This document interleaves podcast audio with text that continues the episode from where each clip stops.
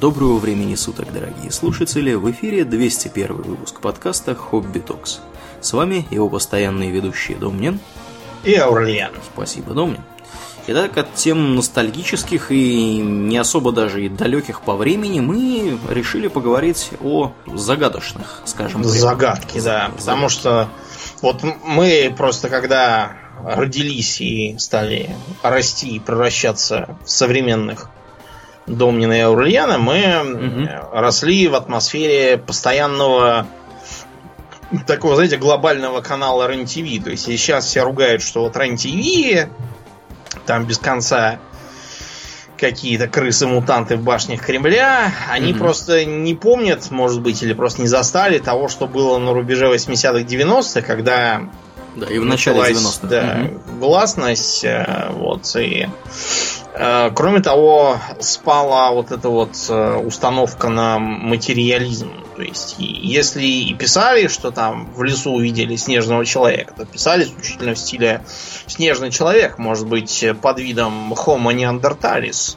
э, из популяции, отколовшейся примерно 10, там, сколько там, тысяч лет назад. сотен тысяч лет назад, да, сна. Ну, вы поняли, да? То есть там старались а вся, всякие глупости старались отметать как пережитки проклятого царского режима. Угу. Поэтому, когда народ, который со времен царского режима, конечно, изменился, но не так уж сильно, дорвался наконец до гласности, то оказалось, что лучше всего хавает people, когда ему рассказывают про то, что черные дыры висят над Москвой, в подвалах слышны были стоны и вой, да, все Тайны, пришельцы всякие да, там. Что Кыштымский карлик, угу. какие-то там НЛО, чего-то везде сияет и звенит.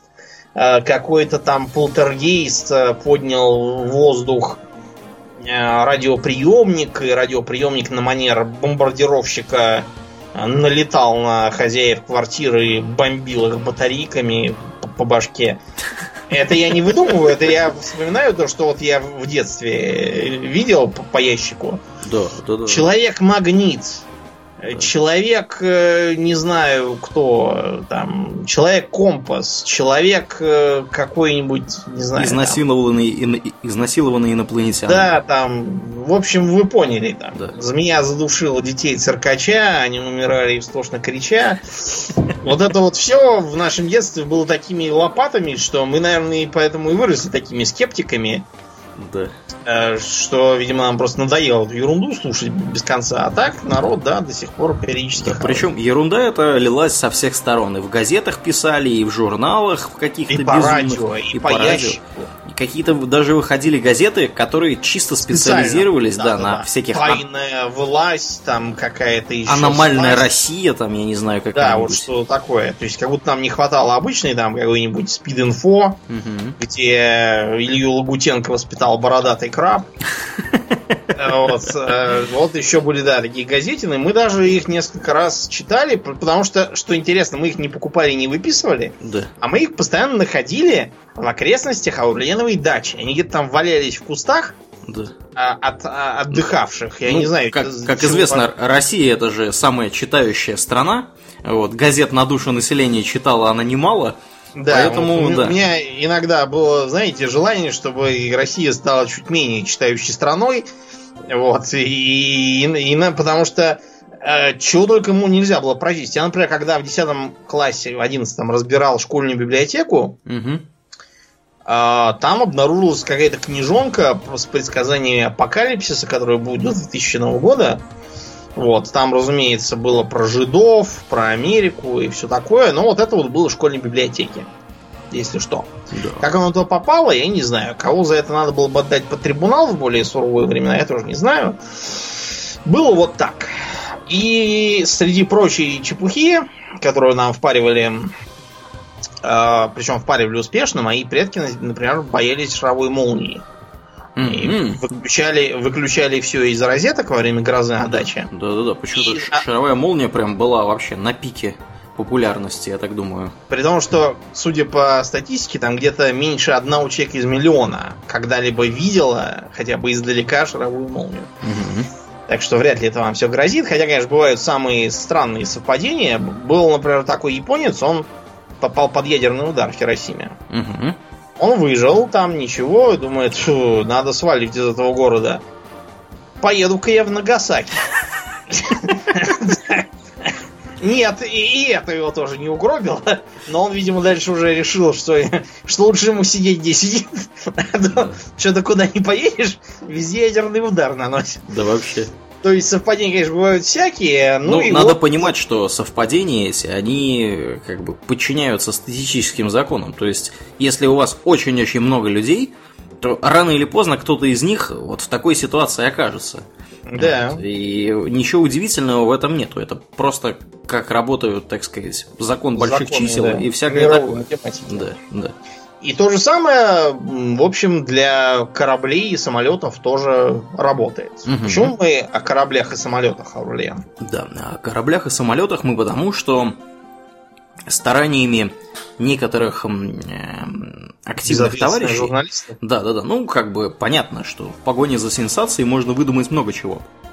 Вот. Ну и, соответственно, стараниями одного из таких вот товарищей э, на земном шаре появилось, э, появилось особое место э, в мировом, так сказать, океане, в Атлантическом, если быть конкретнее, и находилось оно, и в принципе до сих пор находится, между побережьем Флориды, Бермудскими островами и островом Пуэрто-Рико. И как же А думаю- почему вот Да. между Флоридой и Пуэрто-Рико, например? То есть Бермудский, понятно, потому что Бермудские острова. Да. А Пуэрто-Рико тут при чем? А Флорида? Мне, честно говоря, вообще непонятно. Ни при чем, на самом деле, потому что этот треугольник рисовался от фонаря. То есть, видимо, по тому же принципу, по которому составляются гороскопы для еженедельных газет, типа теленеделя. Да. Там все сидят и выдумывают чего-то, и из пальца высасывают коллективно. Да, да, да. А некоторые люди, они очень любят э, себя ассоциировать с чем-нибудь или с кем-нибудь, и поэтому любят читать эти астрологические прогнозы и считать, что если они козерог, то на этой неделе им непременно повезет э, с начальством. А, их там, я не знаю, еще что-нибудь будет, Меркурий в седьмом доме и всякое такое. Ну да, все эти открываете, знаете, а там написано, что типа там весы, э, поздравляем, ваши финансовые дела наладятся. Ой, э, это мы вас с рыбами перепутали. А вы умрете. Извините, конечно, хотя претензии не к нам, а к звездам. И там, Лев, э, вам сегодня все по плечу. Попробуйте завязать с героином. Ну и так далее. На самом деле там просто такие капитанские советы, типа будьте внимательнее на работе, будьте добрее в семье, чтобы там хоть раз посоветовали там набейте сегодня кому-нибудь морду, я не знаю, там, или украдите сегодня из магазина пачку макарон, никто не заметит, я ни разу такого не видал. Настолько специфических советов. Да, там все какие-то рассказы за все хорошее против всего плохого. Да. Ну и вообще про этот Бермудский треугольник тоже на самом деле, э, если мы возьмем такой же вот треугольник по площади, наложим его, допустим, где-нибудь в Индийском океане или в Тихом там, э, короче, где угодно, где есть оживленное судоходство. Малакский пролив. Да, там окажется, даже и треугольник что- не нужно никакой Да, накладывать. там без треугольника все, все пропадает куда-то, потому что э, там, например, действуют пираты. Мгм. А в Бермудском треугольнике очень оживленное судоходство с одной стороны, Да. Летает много самолетов. Например, вот Домнин, э, он два раза пересекал Бермудский треугольник в своей жизни на самолете. Мгм. Можно сказать, из, из конца в конец его пролетал практически. Там На Багамах даже, был. даже да. не по биссектрись. Да, я потому что на Багамы летал, Да, туда и и обратно. Привез И- оттуда невероятно похабную Да. какую-то статуэтку. Деревянную поделку местных туземцев. А еще я там, кстати, раздобыл, знаешь чего? Э, Футболку с акулой? Да, с акулой. которая Меня, акула как бы прогрызает насквозь. Да, Там была еще более классная, у нее был бок такой откушенный, как будто зубами. Но она, к сожалению, мне была мала. Вот. И я уже большой был тому времени, поэтому на меня налезла только такая. А еще туда привез мячик для гольфа. М-м. Отжал у кого-то. Ну, вроде того. Там просто э, вот э, фильм Казино Рояль с Джеймсом Бондом Мгм. Дэниелом Крейгом, ну вы поняли, о чем я. Смотрели, вот там как раз отель Ocean Club. Вот, я там как раз тусовался, и там рядом на острове поля для гольфа. И, и я там в кустах нашел чей-то мячик для гольфа и утащил его с собой. Которых там миллионами, мне кажется, Да, их там миллионы, их никто просто даже не ищет. Ну, то есть, может, местные ребятишки ищут, потому что меня там тоже все принимали за местного. И в отеле, где я жил, там внизу была игровая комната, и там были игровые автоматы всякими играми да. эпохи. Что, что, что довольно иронично, потому что Домнин в детстве был довольно смуглым ребенком. Вот. А да. теперь он совершенно не смуглый, а как бы Это я гораздо более смуглый. Я, я внутри, да, сам сижу. Ну и в общем, и там были в пинг-понг и в бильярд играли мужики, и в пинг-понг два каких-то америкоса играли, у них ускакал мячик. Я им, как вежливый советский ребенок, его подал. А, у них еще раз, а еще раз подал. Они решили, что вроде на вид какой-то местный чурецкий ребенок. Паренек. Да, Багамский. они решили, что что, так сказать, э, пожалеете сироту бесприютную с малых лет в людях, ел не досыта, спал без... не досыпал. И, в общем, они мне дали доллар. А я не понял, за что они мне дали доллар. Они, мне, они решили, что я просто тусуюсь там специально, чтобы подавать мячики. И они мне дали на чай, потому что думают, что без этого с голоду. Причем, как бы, смотри, да, да я думаю, даже не так дело было. Это же все-таки американцы. Они любят э, поощрять предпринимательские способности людей. Вот, и они просто увидели в тебе начинающего бизнесмена и решили тебе, так сказать, подсобить в этом деле. То есть, мне, видимо, надо было остаться нелегальным иммигрантом на Багамах. Да, глядишь, сколотил был бы уже состояние. Организовать местных ребятишек там за, за полдоллара с, с чаевых пускать их на территорию отеля, там, через дыру в заборе, угу. чтобы они подавали мячики и всякие салфетки уроненные. Ну, ну, да, в общем, а ты как бы менеджмент во всей этой да, организации. Я угу. Ну, а я решил, что я лучше улечу обратно домой и буду, да. буду по-другому развивать свою ну, жизнь. Так, так что... А как ты, Домнин, летел-то? Расскажи нам. Сел в самолет и летел и смотрел в процессе мультфильм э, «История игрушек» первый. О-о-о. А еще, угу. да, еще смотрел «День независимости». Причем он был на английском, но да, даже на английском я понимал, что сюжет абсолютно идиотский, и весь, весь смысл фильма в его спецэффектах, которые а мне ты понравились. Днем ведь летел, правда? Э, да, я летел днем, обратно летел ночью и спал. Ночью. Mm-hmm, понятно. Понятно. Ну и как видите, я что туда долетел, что обратно долетел, никакие пришельцы меня не похитили, Атлантида не вылезла из-под воды и не утащила меня щупальцами там или чем, чего там у них, ни ктулху там никакой не поднялся. Не, ну, а, Ктулху мы же знаем, что он в Мексиканском заливе, он а, да. западнее находится. Да, это... я, я забыл. В Тихом океане, ты хочешь сказать, что в Мексиканском да, из, заливе да, там... лежит корабль пришельцев да, старого да, Искома. Как знаем. Орле... Нет, не Орлех, Тлент. Тлент. Да. Тлент. В общем, ничего со мной не случилось. И тем не менее, а, вся шумиха вокруг этого треугольника началась с того, что действительно случилось кое-что. Что был за эпизод с э, э, эскадри... эскадрильи, я думаю, все-таки номер 19? Да, такой. да, да. Эпизод был достаточно с одной стороны своеобразный, а с другой стороны, в принципе, ничего удивительного в нем и нет, если учитывать историю полетов мировой авиации, в частности, американской Особенно военной. на том уровне развития, там, да. никаких там GPS вам и всяких спутниковых систем. Да. Все по, по компасу и по солнышку. Да. В общем, история там приключилась следующая. Э, в 1945 году, э, в декабре месяце, конкретнее 5 декабря, Американская авиация, то есть конкретно корпус морской пехоты США и авиация флота, они проводили учения. И они проводили учения торпедоносцев Avenger, так называемых. Это такие довольно небольшие самолетики. Они, ну, по сути, бомбардировочную авиацию. Э, то есть летают э, эскадрильями из пяти штук, э, выполняют метание торпед и потом возвращаются назад. То есть такая вполне себе стандартная операция. И вот они вылетели, они должны были вылететь, а, пролететь что-то порядка часа, отбомбиться на каком-то там коралловом рифе, а, выполнить разворот, потом выполнить еще один разворот и вернуться на базу. Вот. А, и в конечном итоге они куда-то пропали. Да, то есть э, вроде как считается, что командир группы а, Чарльз Тейлор. Он да, был лейтенант. единственный нормальный, да, летчик, все остальные там были курсанты, которых он должен был погонять. Да, несмотря на то, что там вообще было, э, вообще было два капитана. Они, ну... там, там прикол был в том, я так понимаю, что капитаны эти, они просто летали на самолетах другого типа. У них было Думаю, переобучение, да. повышение квалификации. Ну, они могли быть какими-то там радистами вообще, то есть не пилотами как таковыми. Это вполне могло быть. Например, мой крестный отец, он всю жизнь боялся высоты. Mm-hmm. до того боялся, что даже жил на первом этаже всегда. Mm-hmm. В хорошем доме.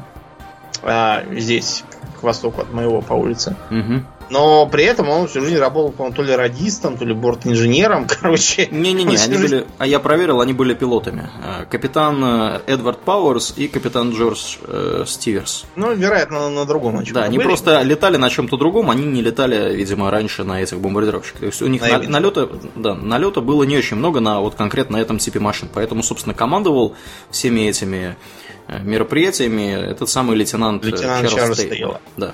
Ну и, в общем, лейтенант Чарльз Тейлор э, внезапно сообщил после бомбометания, что у него отказали оба компаса, угу. и он не понимает, куда они летят. Да. С базы, разумеется, им сказали посмотреть на Солнце и лететь так, чтобы на запад, вот, чтобы оно было по левому борту. Угу. Вот, пока не долетит до Флориды, а там можно как-нибудь сориентироваться по береговой линии, куда лететь, потому что база на берегу. Но э, вроде как была плохая погода, потому что другие источники утверждают, что наоборот погода была прекрасная. Тут, тут это как в, в той, знаешь, стихотворной сказке, где погода была прекрасная, принцесса была ужасная. Да. Э, факт то, что самолеты полетели совершенно не на запад, а даже на север, в сторону от базы. Да, то есть общепринятая точка зрения заключается в том, что они э, пока маневрировали, в принципе, как они маневрировали, там примерно понятно из радиопереговоров. То есть они какое-то время летели на запад, потом какое-то время летели на север, потом на восток. И гипотеза основная заключается в том, что Тейлор этот, видимо, неправильно сориентировался на местности из-за того, что у него, собственно, оба компаса были неисправны. И сориентировался он неправильно, то есть, видимо, может быть, даже они отбомбились не на тех островах, на каких должны были, потому что там этих островов чертова туча. И проблема еще была в том, что Тейлор имел мало опыта полетов именно над вот этой конкретной территорией, хотя, в принципе, он вообще базировался до этого в Майами, а не в Форт Лодердейл этот, не Форт Лодердейле, но, тем не менее, считается, что он компас отказали, он не смог сориентироваться, полетел примерно по ощущениям, и, вероятно, он считал, что он оказался уже в Мексиканском заливе, то есть Флориду он облетел как бы с юга, да, и находился вот в Мексиканском заливе. А на самом деле он полетел ровно наоборот на север, и да. как был в Атлантике, так и оставался. Да, то есть у него берег все, все время оказывался по левому борту, и он просто летел вдоль побережья США на север в основном. Вот, э, да, что еще можно сказать из интересного? Якобы, угу. якобы на из, из радиопереговоров э, летчики сообщали, что океан выглядит странно, да. что они не могут э, сориентироваться по солнцу и, в общем, начинают, похоже, падать потому что у них заканчивалось горючее. Да, при, при этом Тейлору последняя приписываемая фраза выглядит следующим образом. Кажется, что мы вроде мы опускаемся в белые воды, мы полностью заблудились. Вот, в ну, белые воды. Да, в белые какие-то воды. Вот, но не очень понятно, насколько вообще это соответствует действительности. Потому что их радиопереговоры на самом деле никто не видел. Откуда вообще все это берется, не вполне понятно. Да, да. А, дальше, значит, было следующее. Когда стало понятно, что самолеты своим ходом уже не доберутся до базы, а, была отправлена информация о бедствии всем окрестным судам, отправили спасательные корабли, и в том числе отправили два самолета с этой самой базы Лодердейл. Да. Один из них, угу. да, по крайней, а, по крайней мере, один из них, из этих гидросамолетов, ну, почему гидросамолеты, понятно. Э, это были большие гидробомбардировщики, которые могли садиться и взлетать с воды. Да, да. То есть предполагалось, что они увидят э, плавающих э, летчиков, они сядут, их подберут и улетят. Да. Так вот, по крайней мере, один из них э, взорвался вскоре после взлета почему-то. Угу. Вроде как доказывали, что это была какой-то особенностью конструкции этих самолетов типа Мартин Маринер, что у них там были какие-то проблемы с испарениями топлива, вот, и э, что-то там могло от одной искры взорваться. Может быть, поэтому, может быть, нет. Факт то, что никакого расследования, по крайней мере, известного публике, гибели этого самолета э, гидробомбардировщика не проводилось. Угу. Причем а... знаем мы о гибели только потому, что неподалеку от, собственно, места, где взорвался этот бомбардировщик, находился танкер Гейнс Миллс. И его капитан э, Стэнли доложил, что они в 7.50, то есть как бы самолеты бомбардировщики изначально вылетели в 2.10 со своей базы и полетели бомбить этот э, самый риф. Вот. Э, на 5,5 часов хода у них было топливо, причем они должны были вернуться на базу за 2 часа. То есть вот, отлететь, от, полететь, отбомбиться и вернуться за 2 часа, то есть не успели. Потом, когда уже стало понятно, да, что их надо искать, вот, отправили эти маринеры, и в 17.50 Э, собственно, капитан этого танкера увидел, что произошел в воздухе взрыв. Вот. И причем у него там разнятся показания. Сперва он сообщал, что вроде бы как там, э, значит, столб огня высотой примерно 30 метров. Вот, и маслянистое пятно какое-то было на воде. Собственно, танкер подошел к месту падения вот этого самого обломков и никого там не нашел. Вот. А потом у него э, была другая немножко история, он скорректировал свою историю. Она заключалась в том, что они увидели самолет, то есть не взрыв, а самолет, э, который рухнул в океан и уже после этого взорвался. Вот. Ну и, соответственно, были обломки, помимо вот этого маслянистого пятна. Так что вот так вот. Но корабли береговой охраны ничего не обнаружили. Я так понимаю, что э, они, видимо, пытались э, поднять там обломки, то есть с обломками тоже никаких Ну, это, это уже позже было, потому что да. все-таки 45-й год, там было, знаешь, не до поднятия обломков. Угу. Ну и потом, а, я так понимаю, что они, после... может быть, не супер, не супер могли точно установить место, где это все. Да, они никак не могли установить место, потому что э, вообще было неясно, где они затонули. В 81 году только было вот там где-то обнаружено 5 самолетов типа Avenger. Но а когда их подняли, почему-то на двигателях номера были совершенно не те, какие были в э, указанные в документации по той аварии. Да, да. Ну, Но как тут, бы, вероятно, да. какая-то ошибка в документации, потому что, ну, что значит э, пять самолетов нашлись, которые неизвестно откуда взялись? То есть, может быть, там Эвенджеры каждый, каждую неделю там по 5 штук терялись, такого быть не может. Ну, Самолет ведь дорогая, и никто его... Домнин, тут как бы опять надо помнить э, о том, что самолеты в ту пору падали часто. В ту пору, извините. Вот. И вообще говоря, э, по документации, которая имеется у американских военных, с 42 по 45 год из одного только Форт Ладердейла было совершено 95 учебных вылетов, которые окончились падением самолета. Mm-hmm. То есть, э, как бы совершенно не обязательно эти пять очень может быть, да. Эвенджеров Интересно. были именно теми пятью Эвенджеров. Хотя, как бы, согласитесь, если нашли именно пять, то это как бы очень как подозрительно. странно. А еще странно то, что якобы э, обнаружилось, что все пять машин упали в, раз... и в разное время. Они были из разных эскадрилей. Mm-hmm. То есть теоретически это может быть, но что прямо именно 5, хотя, конечно, совпадения бывают. Да. Бывает. Еще один, кстати, Эвенджер нашелся уже в 86-м. Да, просто взорвался э, космический челнок Челленджер. Mm-hmm. Вот его искали, а вместо него в том числе нашли вот этого самого э, Эвенджера. Mm-hmm. Что за Эвенджер, какой номер, откуда, не удалось найти, слишком мало кусков. Ну, в общем, короче говоря, я так понимаю, что там практически весь океан усеяна этими обломками. Усеян этими Эвенджерами, да. И вообще, я где-то видел, знаешь, что Эвенджер был капризным и считался за не очень надежный самолет, особенно для полетов над водой. Так да, что, да. кто его там знает. Да. Ну, не одними Эвенджерами же там дело обходилось. Там же были еще и корабли разные. Да. Вот, в частности, было такое судно, которая в январе 1921 года, шхуна Кэрол А. Диринг, она была обнаружена севшей на мель э, у мыса Хаттерас. И вообще говоря, мыс этот имеет слабое отношение к Бермудскому треугольнику, потому что он как бы немножко севернее находится. Вот. Но тем не менее, вот это случай... Это вообще типично для этого треугольника, потому что все, что произошло где-то в Атлантике, тут же подгребается к этому треугольнику. Треугольник уже рисуется на карте как-нибудь не так. Так что, знаете, mm-hmm. это дело такое. Главное, чтобы где-то в окрестностях были Бермудские острова. Ну и все. Да, да. В общем, э, примерно за 5 месяцев до описываемых событий этот самый корабль с грузом угля вышел в свой первый рейс из Норфолка, США, в Рио-де-Жанейро. Вот, и, собственно, там было 9 человек экипажа, командовал э, судном, судном капитан Уильям Мэрит, и первым помощником был его сын. И не очень понятно, что там происходило, потому что по некоторым данным э, капитан был. Так сказать, не то что пьян, а какие-то у него были проблемы с экипажем, вот, э, большую часть которого составляли датчане.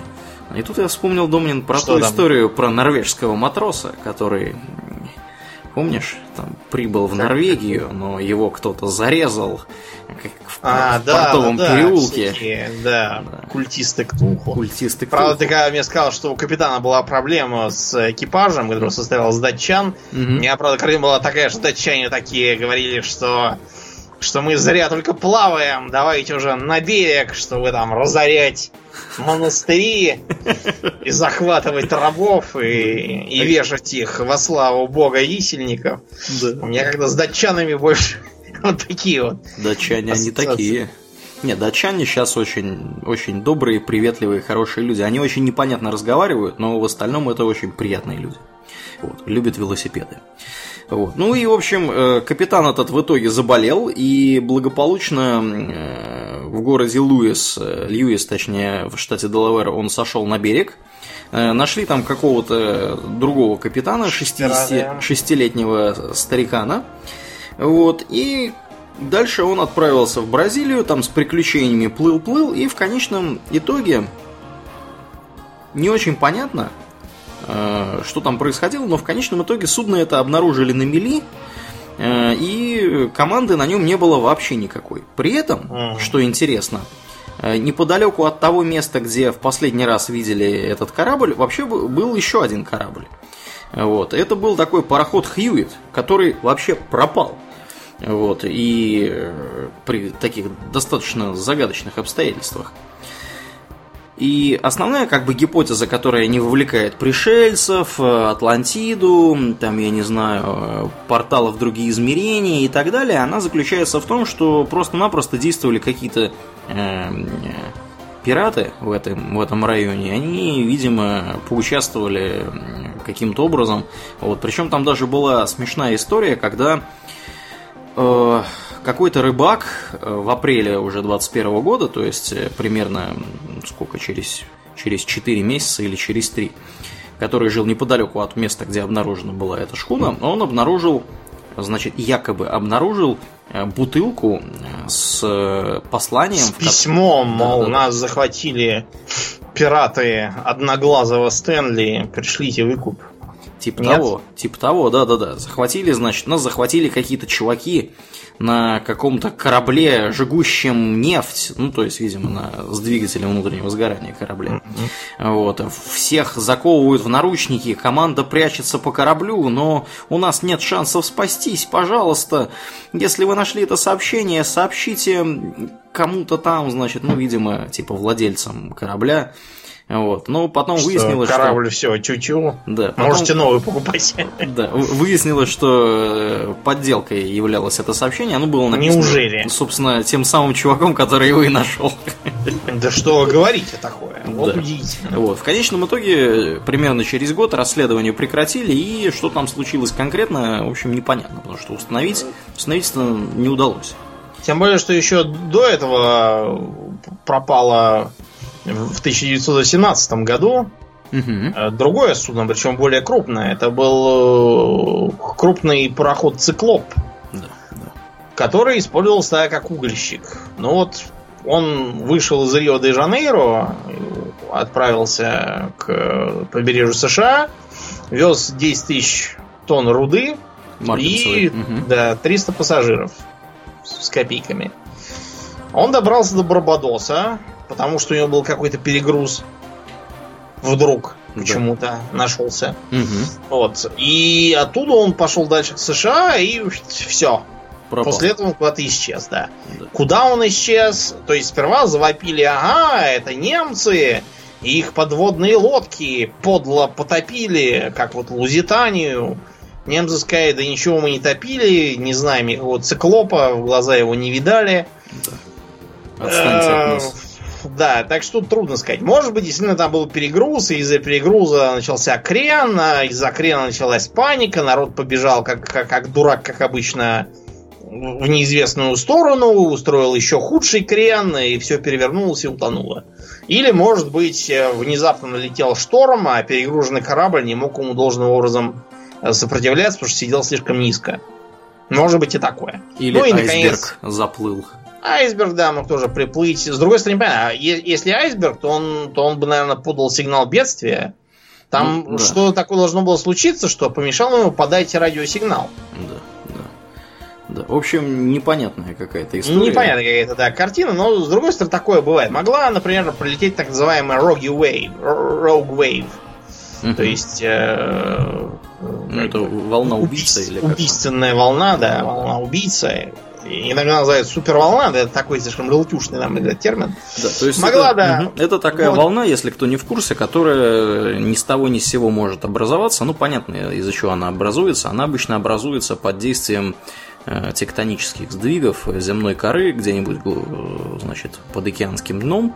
И вот бывает такое, что такая вот волна может высотой до 30 метров внезапно образовываться прям вот посреди открытого моря и корабль может, если она, видимо, сбоку на него набегает, да, она, она может его опрокинуть. Да. На самом деле, даже если, если корабль сориентируется и, как это рекомендуется делать, э, встанет к ней носом, то даже это ничего не гарантирует, потому что он просто может попасть в яму, которая идет перед такой волной, она mm-hmm. его сверху накроет. Или он может через нее перевалить, а потом просто слишком резко носом вниз ухнуть и провалиться.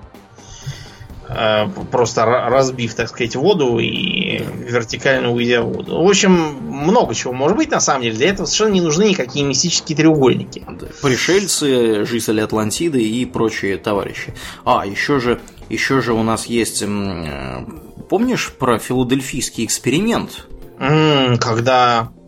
Когда там... какие-то там эсминцы да, куда-то да, да. перенеслись, часть команды вплавилась да, да, да, да, да. да. В... Ой, я помню, по-моему, это какой-то маразм. Да-да-да, ну это какая-то история, которая не подтверждается Желтушная. вообще никем. Эм, э, там действительно суть истории этой заключается в том, а, это, по-моему, не, не в Бермудском все треугольнике происходило, но где-то, мне кажется, тоже в Атлантическом, так сказать, океане. Вот. Ну, Якобы в 43-м да, году... Все, что пропадает в Атлантическом океане, это все, все Бермудский треугольник, потому что это же подводные лодки Атлантиды, они же курсируют по всему океану. Просто у них база там где-то под Бермудскими островами. Да, если кто не в курсе, под филадельфийским экспериментом, который также называется проект Радуга, э, подразумевалась история, когда якобы э, эсминец э, США Элдридж со всей командой телепортировался на расстояние скольких-то там километров или, или метров или всякого такого вот. И э, из 181 э, члена экипажа живыми остались только 21. Действительно, 27 человек как-то встали, значит, видимо, они при телепортации как-то вросли в корабль.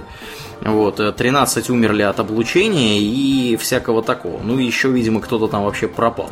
И... Этот эсминец надо было назвать не Элдридж, а Элдридж. Элдридж, да-да-да. Чтобы да, вот, вот магическую дурость как раз хорошо описать. Да. Теперь давайте мыслить логически. Э, то есть был проведен эксперимент по телепортации. Очевидно, что э, эксперимент произошел, прошел удачно. То, что там 20 человек убито, это совершенно, да. по крайней мере, с точки зрения военных, это, это успех. бывает, так сказать, бабы новых нарожают. Главное, что э, удалось невозможное, то есть перенести огромный корабль там с серьезной массой с, видимо, экономическим расходом энергии, угу. если сравнивать с его массой, да, перенести да. совершенно другое место. Это означает, что никакие там вросшие хоть в корабль, э, хоть в земную кору матросы бы никого не остановили, эксперименты бы продолжались дальше. Об этом нам красноречиво, например, говорит история развития бактериологического оружия США, которое испытывали на собственных же гражданах, и ничего, и всем было плевать, кто да. там сдох, кто да. чего. Об этом же, кстати, говорит успешная ядерная программа США, когда э, физики, которые, собственно, изобрели ядерную бомбу, они настаивали на том, что давайте, может быть, мы не будем наносить удар по, э, собственно, городу японскому, да, да давайте, может быть, военной базе там, да. или, может быть, в, в море взорвем, нам, нам же надо продемонстрировать так сказать, эффективность да, этого оружия, устрашить противника. Нет, как можно лучше устрашить противника, кроме Надо как нанести угробить удар. кучу народу, да, да. да. А чтобы эти тупорылые еще лучше поняли, надо и второй город разбомбить. То ну есть, и кроме того, да. поймут еще и тупорылые через море, а то там всякие красные да. что-то вдруг развели буру. Вместо того, чтобы благополучно помереть в 41-м, они что-то все да. всю Восточную Европу захапали, так что надо им тоже послать месседж. Да.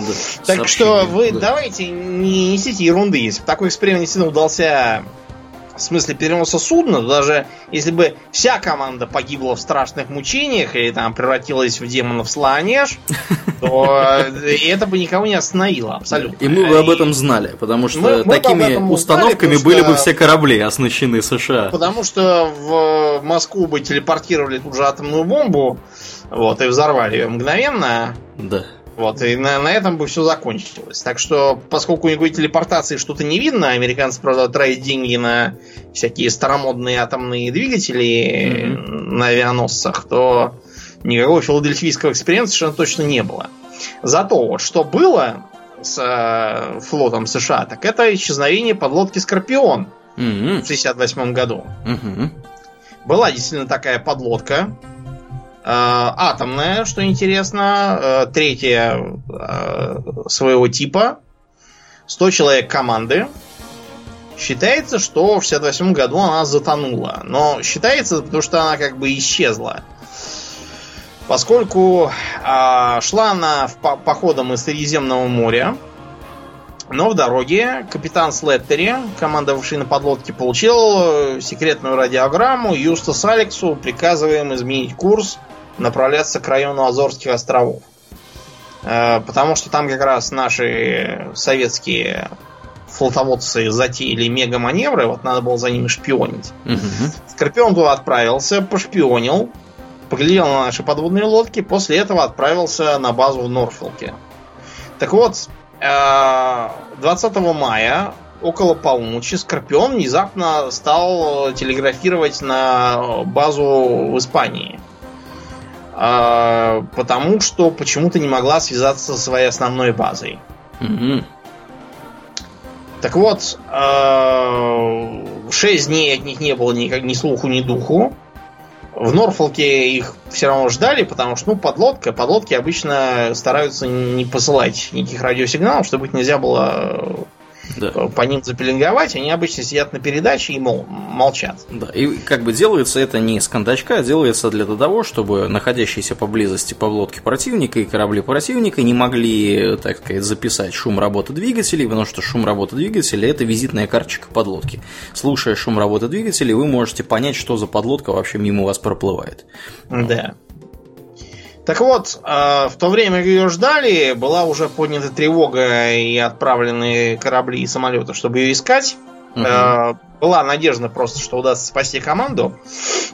Э, если они смогут найти ее на каком-нибудь участке с глубиной меньше предельной для тогдашней техники, то они как-нибудь их поднимут. Просто потому, что на Скорпионе специально для таких случаев был запас воды, продовольствия и воздухочистители. Если бы они потеряли ход и были вынуждены сесть на дно где-нибудь, то они могли бы месяца два, наверное, протянуть. Там на своих запасах, когда бы их нашли по, допустим, следам масла на поверхности, как нашли, например, место катастрофы подлодки Трэшер, американской же. Угу. Но нифига. Была лодка и сгинула. Чего? Почему? Что это был странный сеанс радиосвязи с Испанией, э, куда она могла сгинуть, почему никаких следов ни обломков, ни масляных пятен. Не-не, обломки обнаружили. Их обнаружили, да, да, да, поисковая операция. Достаточно точно было определено, где их э, вообще разыскивать. Э, подлодку эту обнаружили на глубине 3047 метров. Э, произошел, видимо, взрыв и разрушение прочного корпуса, собственно, лодки. Э, за счет гидростатического давления. Э, ну, считается как бы официальная версия, я так понимаю, ну, не официальная, а наиболее вероятная, это что взорвалась торпеда Марк-35, которой эта подлодка была вооружена. То есть, видимо, как бы что-то пошло не так. То есть, э, собственно, повреждения были вот такого вот характера. Вот. Опять же, миллион теорий на эту тему. Что там могло От того, случиться? что они случайно провалились за предельную глубину, где их просто смяло, Угу, угу. До атаки советской подлодки, которая, значит, якобы потопила в качестве мести за гибель подлодки К-129. Ну, потому что, вы же знаете, советский флот, он такой, когда у него подлодка погибает, он уже начинает топить неведомо чьи да. чужие подлодки, чтобы Без душу отвести. Да. Угу. А, была еще и версия, что вот как с упомянутой мной подлодкой Трэша случилось за пять лет до этого, там предполагалось, что одна из труб которая была включена в систему продувания цистерн, да. подлодки, чтобы опускаться и подниматься, да, они либо продувают, либо закачивают воду в специальные цистерны балласта. Угу. Вот. Считалось, что, возможно, одна из этих труб, она того взяла и лопнула. Считалось, что на трэше произошло что-то в этом духе. Торпеды, да, тоже могли случайно детонировать, потому что это для подлодок всегда определенный риск. Если у вас есть что-то взрывчатое, то оно может взорваться. Это как бы аксиома. Угу. Ну и кроме того, ошибка экипажа тоже могла бы быть. Несмотря на то, что на подлодке не берут абы кого, но даже такие серьезные люди, которых туда зачисляют, они могут под воздействием среды обитания, ну, вы понимаете, что там, например, ты знаешь, как выглядит сортир на подводной лодке? А как он выглядит? Ну, плохо он выглядит, прям скажем. Плохо, говорит, выглядит. Потому что э, выглядит это следующим образом. Крошечная такая коморочка с довольно затрапезного вида унитазом, но у нее хотя бы есть э, дверь непрозрачная, да? Угу. Потому что э, на многих подловах, то, что я видел, там у душевых например, э, дверь прозрачная. А, кстати, я нашел, э, нашел фотографию с подводной лодки B413. Значит, душевая и гальюн, то есть туалет по-морскому. У обоих двери абсолютно прозрачные. Это, видимо, на случай того, что человеку станет там плохо или еще что-нибудь. Ну да. Подлодки ну да. это Но вы понимаете, да? Вот, то есть а, проблема в том, что вы не можете побыть одному вообще никогда. И, и там очень тесно. У некоторых людей от этого может не сразу, но со временем развиться какая-нибудь психическая проблема, они могут что-нибудь не от этого, стать рассеянными там и так далее. Ну так вот, давай попробуем свести воедино причины. Если не брать идиотские рассказы про Атлантиду, пришельцев, Ктулху, черные дыры и прочее, то наиболее наукообразные гипотезы делятся на гипотезу газовую, угу. что якобы в море может подниматься пузырь гидрата метана, который да. на дне действительно во многих местах лежит. Например, вот в районе всех этих берегов слоновой кости в Африке есть, э, вокруг Японии, вот, по всему побережью Мексики, например, тоже есть. И рядом с Бермудскими островами и вообще в Карибском море тоже есть, и с Флоридой есть. Считается, что может подняться такой пузырь этого гидрата метана, и если, как проводили эксперимент просто, если пузырь будет размером сравнимым с кораблем, то он может просто провалиться. Угу. Буквально за 10 секунд. Теоретически это же самое может воздействовать и на самолеты, потому что у самолета, с одной стороны, может пропасть подъемная сила, которую дают крылья, потому что все-таки не на воздух рассчитано, не на гидрат метана. А во-вторых, может альтметр начать шалить. А альтметр замеряет плотность воздуха за бортом. Если плотность воздуха, допустим, понижается, означает, что мы набираем высоту, где разреженный воздух. Если понижается, наоборот, мы ее теряем. Таким образом, если попадает э, разреженный газ типа того же гидрата метана... Ну, точнее, я думаю, не гидрата, а самого метана. Гидрат это из чего метан получается. А, ну то есть он, да. Ну, в общем, факт, что метан газ легкий. Да, да, да. Угу. И он может давать альтметру совершенно ненужные показания о том, что вы летите очень высоко. Пилот в условиях плохой видимости может корректировать курс на снижение, обнаружить, что он снижается Прямо в воду. уже в воду, да, и все, приехали. А, Кроме уже упомянутых суперволн, еще теоретически может иметь какое-то влияние вулканическая деятельность на морском дне, поскольку она изучена достаточно плохо. Сказать, что там из этого может или не может выходить, мы не беремся, мы не специалисты. Остальные теории вроде инфразвука, который там вынуждает людей испытывать беспричинный страх и вести себя как идиоты, Мгм. пока еще ничем не подтверждены. Более того, проводились испытания инфразвука. Например, добрые американцы тоже проводили. Они пытались найти способ э, пытать людей, Мгм. который бы как-нибудь э, можно было протащить под радарами. Вот они сейчас пытают людей чем? Сенсорной депривацией Мгм. И стробоскопическим светом в глаза, а также звуком. То А есть как же вам- waterboarding? А, ну да, да, и водичкой тоже поливают, потому что утопление, оно же как бы Да. это же не Способствует. пытка. Да, Это- да, да, способствует это развязыванию вод- языков. процедуры просто Мгм. во славу Целебные. свободы. Целебные, да. Мгм. Да, ну, в общем, вы поняли. Никакой инфразвук ничего не показал, иначе бы его тоже использовали. Поскольку его не используют, значит, что и на корабли ни на какие он тоже не воздействует. В общем, мы считаем, что этот Бермудский треугольник просто глуповатая шумиха, которая была развязана совершенно конкретными бульварными изданиями. Поскольку впервые э, про якобы странные дела, творящиеся там, упомянуло агентство Associated Press в 50-м году, но оно писало так, больше для статистики морской, что абсолютно неудивительно для такого оживленного района. А вот через два года, прочтя, видимо, этот Associated Pressовский доклад, э, журнал «Судьба», который, ну вот, как эти газеты, которые про крысы-мутанты в башне Кремля, Мгм.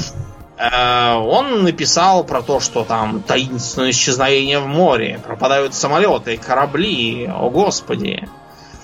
Ну и, наконец, ближе уже к середине 60-х, бульварный журнал э, «Флотилия» Argosy. Argosy, я так понимаю, означает «флотилия». Он пишет про всякую про, про всякие морские байки, такие матросские, да? Мгм. Вот он это тоже подхватил. Там, э, помимо статистики, было приплетено еще несколько происшествий вне этого треугольника.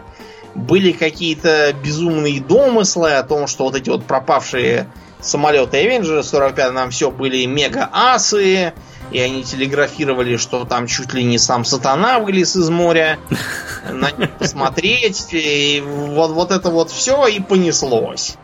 И пошло, и до нас дошло в 80-е годы, когда все так и, так и бежали к телевизору заряжать воду, Мгм. чтобы, так сказать, сказать водки нет и прочие дела. Да, причем занимались этим даже люди с сугубо научным образованием, вот, Ну, которые... что, да, э, пом- помешательство было серьезное в головах чего людей. что ты хочешь от людей с научным образованием, если люди, которые читали лекции по научному коммунизму, внезапно стали стоять с постными мордами в церкви и слушать про ежи еси на небеси? Ну, сегодня они с научным образованием, завтра они с псевдонаучным. Да, Это же такие люди. да. Ну так что, что, мы давай... предлагаем заканчивать с этой ерундой про бермудские треугольники и, и прочие геометрические фигуры. И переходить и к более серьезному. да, во-первых, которое у нас в России случилось, во-вторых, про которое есть совершенно э, конкретный пе- перечень жмуров Мгм. в составе 9 штук, и по которой до сих пор не утихли споры, исследования и расследования. Да. О чем же мы думаем? Мы поговорим про гибель туристической группы Дятлова, так называемой, на Северном Урале, в районе горы Халат-Чахль, или как его там называют еще. Только Урал не совсем там северный. А Там, какой? там, Южный. я бы даже сказал южный. Северный Урал это там уже туда к Кольскому полуострову и вообще к, к Северному Ледовитому океану. Ну, да, действительно, ребята были из Свердловска, то есть, э, сами понимаете, да? То есть... Из Ебурга. Если, если кто недавно родился, это Ебург. Да, это Екатеринбург, действительно. И... Который находится в Свердловской области, потому да. что постсоветская логика, она такая. Ну, это как Санкт-Петербург находится в Ленинградской области. Ты понимаешь, Санкт-Петербург находится в Ленинградской области, области, это отдельные штаты, да, абсолютно. Да. То есть, если Ленинградская область решит переименоваться в, я не знаю, в э, Ворошиловградскую область, то ей никто теоретически помешать не сможет. От этого город Петербург никаких э, проблем не испытает. Но вот почему областным центром как бы Свердловской области является Екатеринбург, вот этого я объяснить не могу. Это же один и тот же штат. Причем здесь как бы Эх, ладно. Да, но это, тем не э, менее. Это, это постсоветские реалии. Да. Тем не менее, да, история, так сказать, вкратце. Э, в конце января 1959 года из Свердловска, ну или из Екатеринбурга, вышла группа туристов в составе 10 человек, которые должны были на лыжах, ну это, соответственно, зима, э, январь месяц, много снега в, Ура- в Уральских горах, они должны были за 16 дней похода лыжного, э, пройти порядка 350 километров, э, совершить восхождение на две горы, э, и все это вроде бы как было привязано к очередному съезду КПСС 21-му. Ну, понимаете, просто тогда все, что вы делали, вы почесать задницу не могли без того, чтобы это не было во славу 21-го съезда КПСС. Да. Колхозов очень много названных, там и идеям 22-го съезда КПСС в жизнь, там, или как-то так. Да. Это просто была такая, такая специфика такая, что политической культуры, и ничего удивительного в этом нет. Да. Группа этого состояла в основном из студентов и просто молодых людей. Собственно, там было, по-моему, четверо э, или шестеро даже человек в Уральском политехническом институте. Они учились, э, и, собственно, это все было организовано туристической секцией спортивного клуба. А, ну, как бы для понимания, да, тогда существовали особые организации, то есть публика была активная достаточно. Это сейчас вот все сидят э, как хомячки на, на диване, э, смотрят, ну, смотрят телевизор, да. там, Тогда телефон. Не было интернетов, там да. и телевизор тоже был, знаете, такой, чтобы... Всем подъездом смотреть. Е- если он, да, у вас был, то вы там смотрели программу «Время» про дорогого и любимого Никиту Сергеевича, а все остальное там показывали очень редко. Да, да. Поэтому публика Поэтому развлекалась другими способами. развлекался более здорово здоровыми способами. Угу. И вот, в частности, вот. вот таким вот образом. Ну и, собственно, группа эта отправилась. От нее в определенный момент отвалился один человек. Да, э, он, он, наверное, потом сильно порадовался, что он отвалился. Я не хочу сейчас никого там обижать, просто я к тому, что ему реально повезло.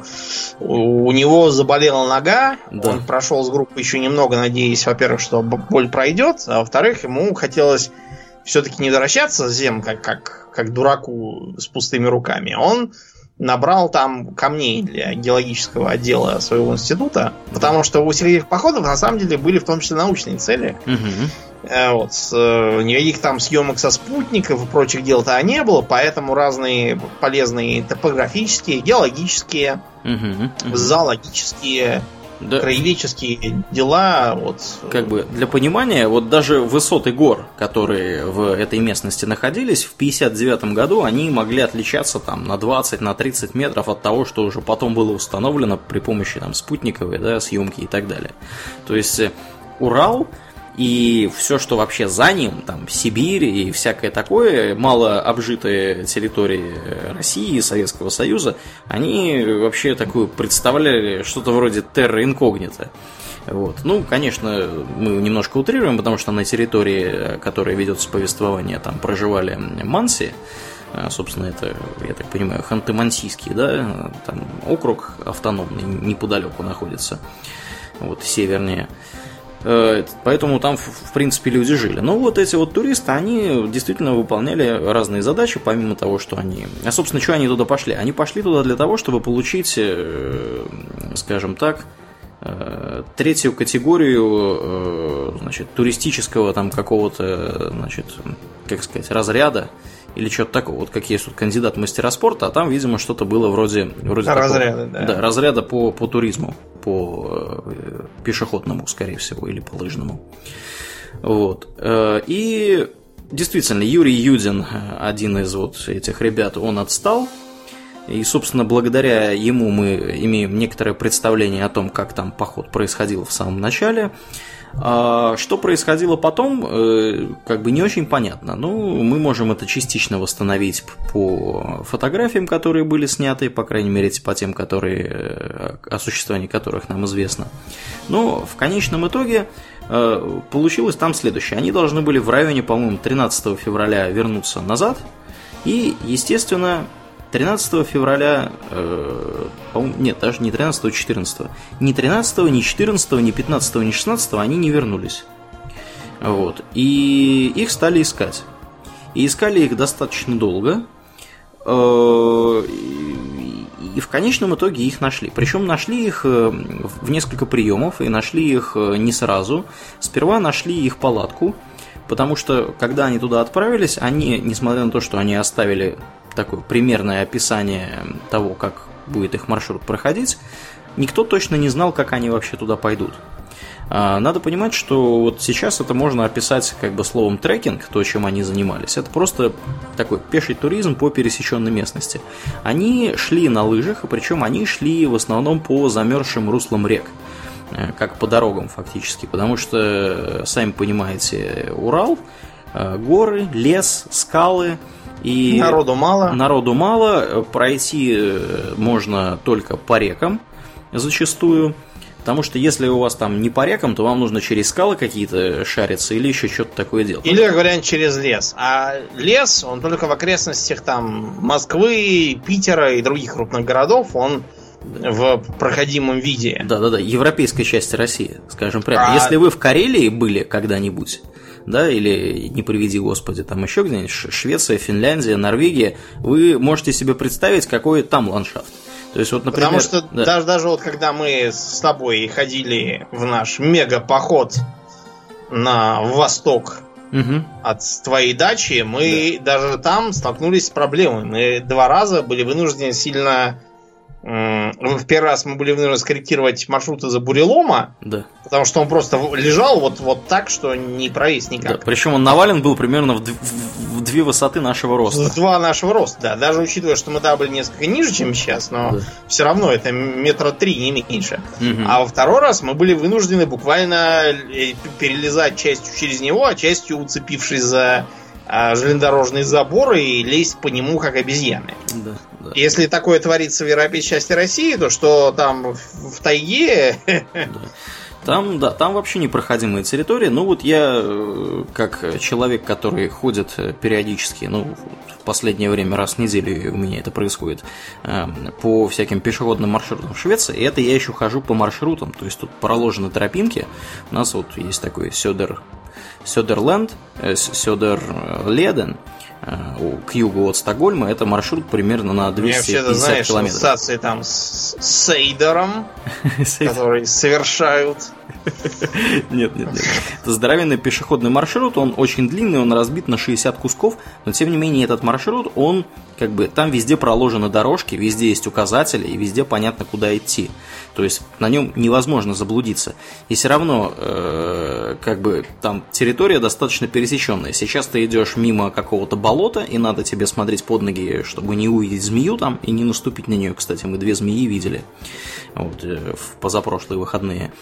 Э, периодически тебе приходится карабкаться на какие-то скалы, Периодически тебе приходится спускаться с каких-то скал, периодически ты идешь вообще по какому-то такому высокогорью, ну не высокогорью, а по такой вот э, достаточно высокой территории, то есть каменистое такое вот плато, на нем растут отдельные сосны, вот, периодически тебе приходится спускаться вниз и так далее. Вот, и причем перепады высоты там могут быть, э, ну, десятки метров. Вот, и это как бы еще цветочки, потому что тут можно, по крайней мере, пройти по дорожке, то есть есть всегда тропинка. Вот эти ребята, они шли вообще туда, где никаких тропинок в принципе не бывает, поэтому они могли передвигаться только, э, только зимой и только по руслам рек, как, собственно, монголы, да, которые к нам вторгались mm-hmm. на Русь. Ну и не только монголы, сами русские тоже да. были как бы не дураки и знали, где живут, так что ходили тоже по рекам. Да, да, да. Вот, так что да. И э, сперва действительно обнаружена была палатка, примерно вот в том значит, районе, где они должны были подняться на первую гору. Была обнаружена палатка на склоне горы, причем поставлена она была довольно странно. Она стояла выше уровня леса, Э, по какой-то непонятной причине. Э, то есть это не так, как обычно люди ставят палатку. Стояла она даже не очень похоже, что она была правильно по ветру повернута, но это уже детали. Кроме того, она была наполовину завалившаяся, она была разрезана, то есть в ней было несколько разрезов, и э, в палатке, естественно, никого не было. Внутри палатки были комплекты одежды. То есть у каждого туриста, уважающего себя, есть два комплекта одежды, когда он идет такой, вот такого рода поход. Просто потому что когда первый намокнет, а он намокнет, я вас да, уверяю. Да, да. То есть даже не два, а больше комплектов. То есть у вас там запасные Два это просто носки. потому что вы понимаете, что это 59-й год, да, да, да там там вот. то, что есть, то еле набрали. Вот именно. То есть у вас там носки обычно сушатся на себе, кофты сушатся на себе, там, если у вас свитер намок, вы выворачиваете его наизнанку, шерстяной этот свитер, и сушите его как бы изнанкой наружу. И кроме того, когда вы останавливаетесь вечером и ставите палатку, вы переодеваетесь как бы в домашнее. Ну, то есть у вас должны быть там либо валенки, либо тапочки, какая-то одежда такая вот более легкая, не верхняя, чтобы в палатке вам было не супер жарко. И оказалось так, что большая часть одежды всех этих девяти оставшихся людей, которые дальше пошли в поход после того, как Юдин отстал, они, а, эти вещи оказались внутри палатки. И некоторые вещи валялись вообще вокруг палатки, а куртку руководителя похода вместе с тапочками обнаружили вообще в 10 метрах от палатки, она валялась почему-то отброшенной. Вот, то есть, как бы нашли палатку, в ней много одежды. Какой вывод? Люди ушли из палатки без одежды, стали искать людей, искали, искали, обнаружили... Сперва они обнаружили... Кого они обнаружили? Они, мне кажется, сперва обнаружили Дятлова как раз. А, в общем, а, немножко по персоналям пройдемся. Э, Игорь Дятлов, это был руководитель похода, он был студентом пятого курса радиотехнического университета, э, извините, факультета Уральского политехнического института. Вот, э, такой крутой был парень, э, радио сделал, которое в походы носил с собой, почему-то в этом походе его не оказалось. Вот, э, потом печку изобрел такую достаточно легкую, чтобы палатку отапливать. И палатка у него была такая вот длинная, сшитая из двух э, четырехместных палаток, то есть была такая восьмиместная палатка у него. То есть надо понять, что это было время такое, когда все надо было выдумывать, изобретать, да, крафтить, там, да, как, как, как в Dwarf Fortress, потому что э, пойти и купить, ну, и если только у другого такого же вот можно было купить штучную работу, может быть. Да. Если у тебя есть деньги. А так, давай изобретай сам, потому что тогда было трудно с изделиями промышленности. Угу. Особенно вот такой вот. У нас все как-то было, в первую очередь, мы там ядерные ракеты, что нас не убили, а потом уже все остальное. Да, да, да. Вот. Вторым э, участником похода был Юрий Дорошенко. Он был студентом э, тоже Уральского политехнического института. На курс младше, да. Да, факультета подъемно-транспортных машин. Он тоже был опытным э, туристом. Вот. Две девушки было, Люда Дубинина и Зина Колмогорова. Э, Люда была студенткой третьего курса инженерно-экономического факультета Уральского политехнического, а Зина Колмогорова была студенткой четвертого курса радиотехнического. Вот я, например, вижу абсолютно не ту инфу, я не знаю. То, то есть я, например, вижу то, что Люда была со строительного факультета. Да. Фиг знает почему. Не знаю. Я не уверен, что твоя информация правильная или моя информация правильная, потому что да, понаписали очень, очень, очень может быть, да, что кто-нибудь из нас ошибается. Вот. А также были, то есть было две девушки и восемь парней. Один парень отстал, осталось вот, значит, соответственно, две девушки и семь парней. Еще был один довольно взрослый мужик. Да, Семен, он же Александр Золотарев. То есть его вообще звали, звали Александром, вот, но он почему-то все называли его Семеном. И при этом у нее еще была наколка Гена. Почему да. Гена? Фиг да, знает. Это достаточно, это самый, наверное, загадочный персонаж в этой истории, потому что он был 21 года, то есть он был примерно лет он... на 10 их старше всех. Да, и он никакой не студент, понятное дело. Что это понесло? Да, да. Он работал, э, как он оказался в туристической компании, он работал на э, турбазе инструктором. Э, и, видимо, он оказался там, э, потому что он, собственно, инструктор, туристический инструктор. И вот он зачем-то захотел идти. Причем с ним там... При том, что он, он не старший группы Рудимей, хотя он инструктор, да. но старшей группы Дятлов, которого моложе да. 10 лет. И более того, загадочно еще и то, что он, вообще говоря, изначально должен был идти с другой группой. Но по какой-то причине э, ему вроде бы как нужно было ехать к матери, а мать жила у него на Кавказе. Ему нужно было, э, значит, он очень-очень хотел сходить в этот поход, вот. Э, но ему нужно было срочно ехать к матери, хотя, как бы, сами понимаете, поход 16 дней длится. Вот, и как бы он, почему там такая срочность, почему не поехать ему сразу, а идти в этот поход.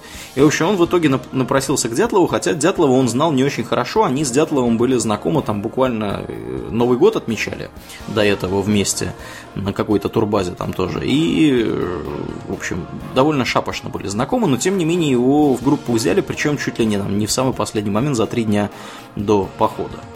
То есть товарищ такой э, вызывает вопросы его наличие в этом походе. Да. Потом Но был... угу. было еще два персонажа интересных. Угу.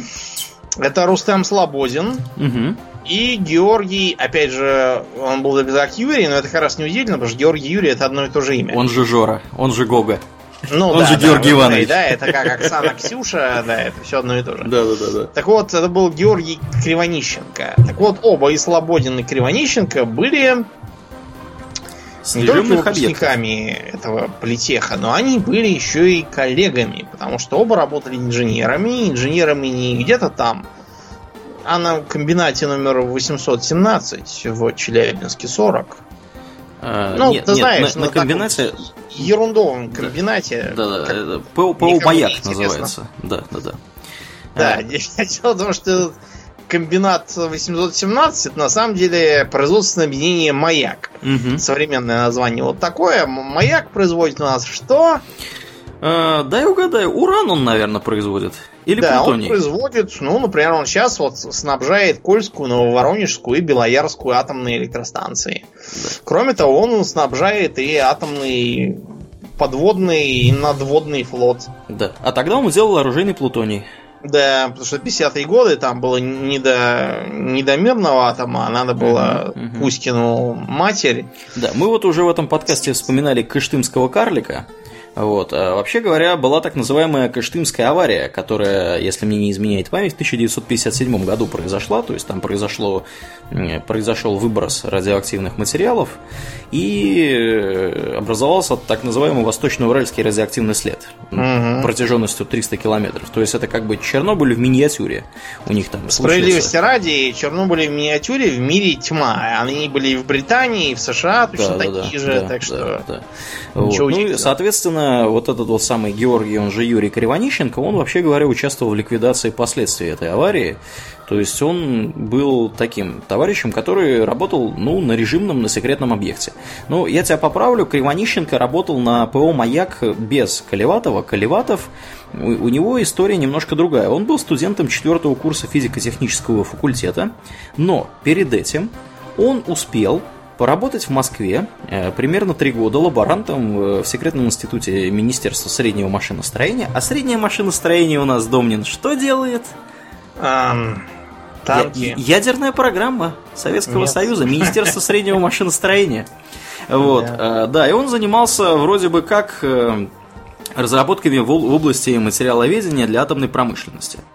Вот. Работая в Москве и, собственно, э, лаборантом, он поступил в Всесоюзный заочный политехнический институт, отучился там один год, а потом перевелся зачем-то, внезапно, сразу на второй курс Свердловского политеха собственно, откуда все были вот эти вот самые ребята. То есть, представьте себе, да, вот человек из, э, значит, Свердловска приехал в Москву, три года там проработал, а, потом поступил в институт, ну, он работал лаборантом, он, видимо, был э, он техникум закончил, он даже, он, у него не было высшего образования, у него было среднее специальное. То есть он работал лаборантом, решил повысить свою, так сказать, профессиональную квалификацию. квалификацию, да, и затем почему-то перевелся в Свердловск. А как бы тут надо понимать вот что. Москва в 59 году это было место, где э, были театры, значит, всякие балеты, кинотеатры, цирки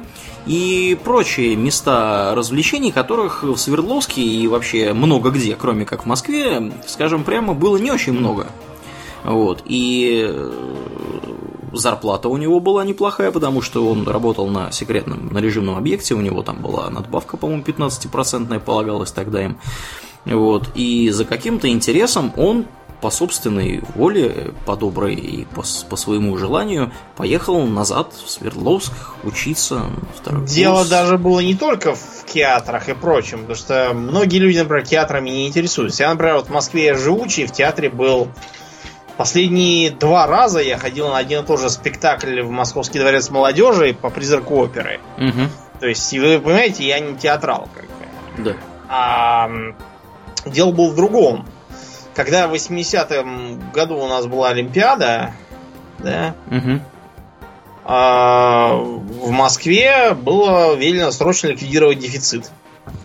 Так. И ты знаешь, как это сделали? Все привезли из Калинина и Наоборот. Прочих просто запретили приезжать сюда из Калинина и прочих. И оказалось, что никакого дефицита в Москве нет. Если сюда не пускать никого из других городов, которые приезжают с сумками и тащат все к себе. Да, и оказалось, что все прекрасно, и кока-колу даже можно продавать. Да. И всего на всех хватает. То есть э, нормы снабжения у Москвы были как бы по первому разряду, а в том же Свердловске не по первому. Да. Вот зато Свердловске 40. Да, да. И каком-нибудь там и Челябинске 40, и в Арзамасе 16, вот там было тоже лучше.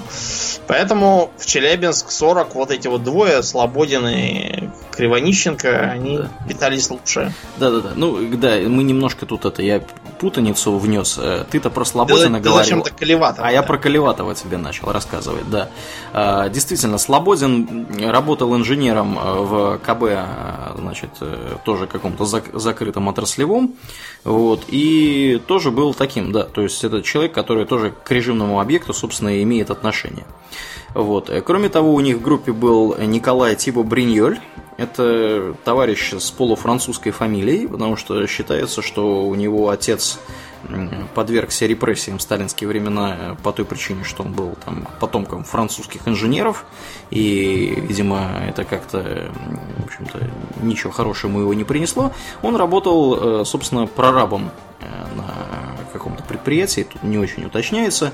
Вот, и просто был таким... Вот так не повезло. Выпускник строительного факультета Уральского политеха, да. работает прораба, это называется не повезло. Да, не да. повезло, это если бы он не знаю, там был без документов, пораженный в правах. Нет, нет, я говорю про отца, что от, отцу не повезло. Ему-то как раз нормально ну, было. Бывает, не повезло, да. да. Ну, в общем, короче, такой был очень дружелюбный компанейский парень. Вот, и вот он тоже в эту группу попал и, собственно, отправился вместе с ними.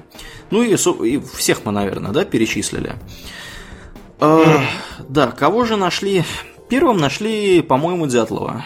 Дятлов э, был обнаружен э, практически без э, как бы верхней одежды, у него были такие уже там полу, полудомашняя у него была одежка, он был без обуви, и он в был... одних носках, да. В одних ну, носках. Ну, правда, на нем было две пары носок, угу. при этом, что, что странно, разных. Да, да.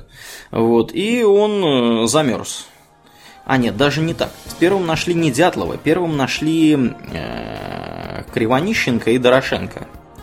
И нашли их э, примерно в полутора километрах от палатки, ниже по склону горы, там, где уже начался лес, и там такой вот был кедр – достаточно раскидистый. Мы про этот кедр будем говорить не раз. Да. Вот. И кедр этот печально известен тем, что там были обнаружены действительно два тела. Там был Георгий Кривонищенко обнаружен и Юрий Дорошенко. Они лежали друг рядом с другом.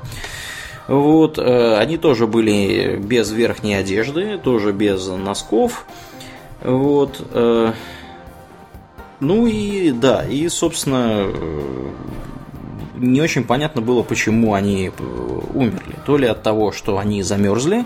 Ну, официальная экспертиза постановила, что они замерзли, хотя у них были повреждения разной степени тяжести, там и руки у них были отцарапаны, и еще чего-то. У кого-то, да, у кого-то были сбиты руки, были ссадины, у кого-то были повреждения на лице, да. э, у кого-то были сломаны ребра. Но это уже у пос последующих. Да, это уже последующих. Ну давай, да, хронологически вот и, э, буквально расскажем. После Кривонищенко и э, э, Дорошенко был найден Дятлов замерзшим. Э, после Дятлова была найдена Зина. И потом обнаружили чуть поодаль, и причем все вот эти люди, Зина Колмогорова, да, они все были найдены на линии э, от палатки к кедру. У кедра был разведен костер, причем разведен он был таким образом, чтобы не очень отсвечивать в сторону палатки э, как можно как бы предполагать уже сейчас. Вот. Э, и действительно, все вот эти вот ребята, они были найдены на линии от кедра до палатки. И э, похоже, что они там один за другим падали. Да, падали и замерзали, да. А, чуть поодаль был обнаружен Рустем Слободин. У него была, помимо того, что он явно замерз, у него была констатирована черепно-мозговая травма, а, полученная от э, тупого предмета. Не очень понятно какого характера. Вот. И все. И на этом как бы больше никого не могли найти достаточно долгое время. Их нашли, мне кажется, где-то в конце февраля, в начале марта. Вот. А оставшихся четырех человек обнаружили... Нашли уже в мае, когда уже, они оттаяли. Да, сильно позже. Причем э, обнаружили их во враге.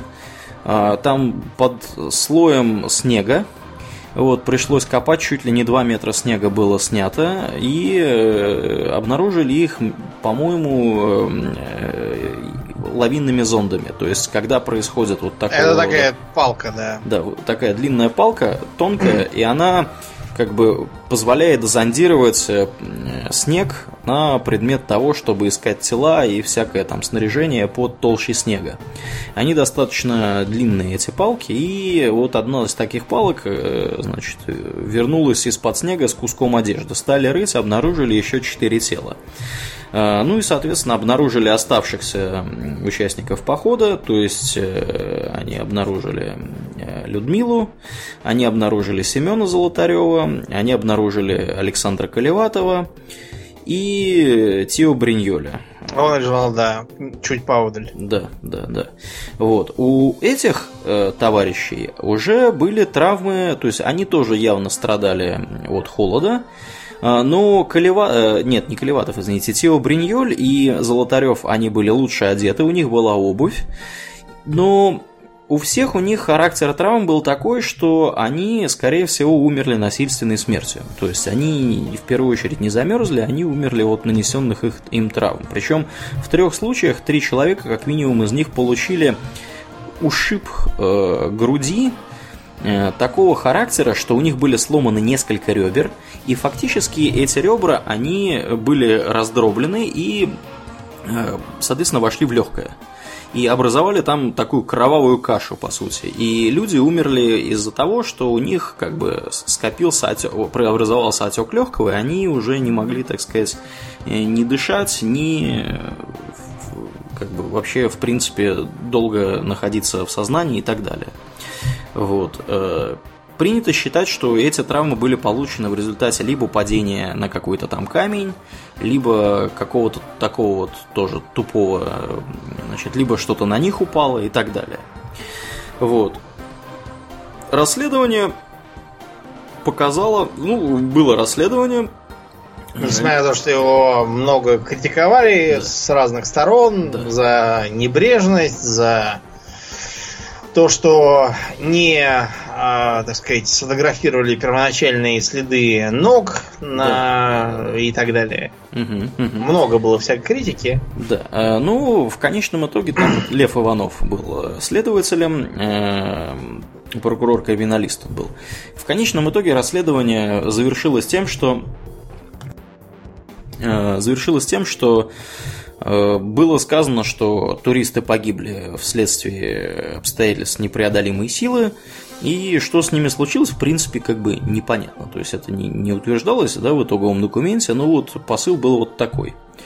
Вот. Естественно, сразу образовалось 100 500 различных гипотез э, разной степени правдоподобности, И вот э, о таких гипотезах мы немножко и поговорим дальше, да, Думнин? Угу. Потому что есть даже гипотеза, что есть такое, знаете, секретное дело о гибели группы Дятлова, да, где да, да написано «Страшная правда». Да, да, да. Ну и в пользу этой, этой гипотезы э, служит то, что некоторые документы, в частности заключение э, медицинского эксперта, они оформлены не по существовавшим тогда правилам и стандартам, потому что... А значит, власти скрывают. Да, да, да. То есть якобы как часть из э, вот этих листов, которые отчеты, да, вскрытия, они были изъяты и приобщены к другому делу, потому что там должен быть формальный такой вот э, момент, как, из которого ясно, что вот протокол о вскрытии завершен. Вот. А вот этого формального момента в конце документа в принципе нет. Вот. Э, ну, там на самом деле много достаточно вопросов возникает к э, товарищам, которые проводили вскрытие. Э, разные там были э, вещи. Ну, тем не менее, гипотезы основные, они следующего характера.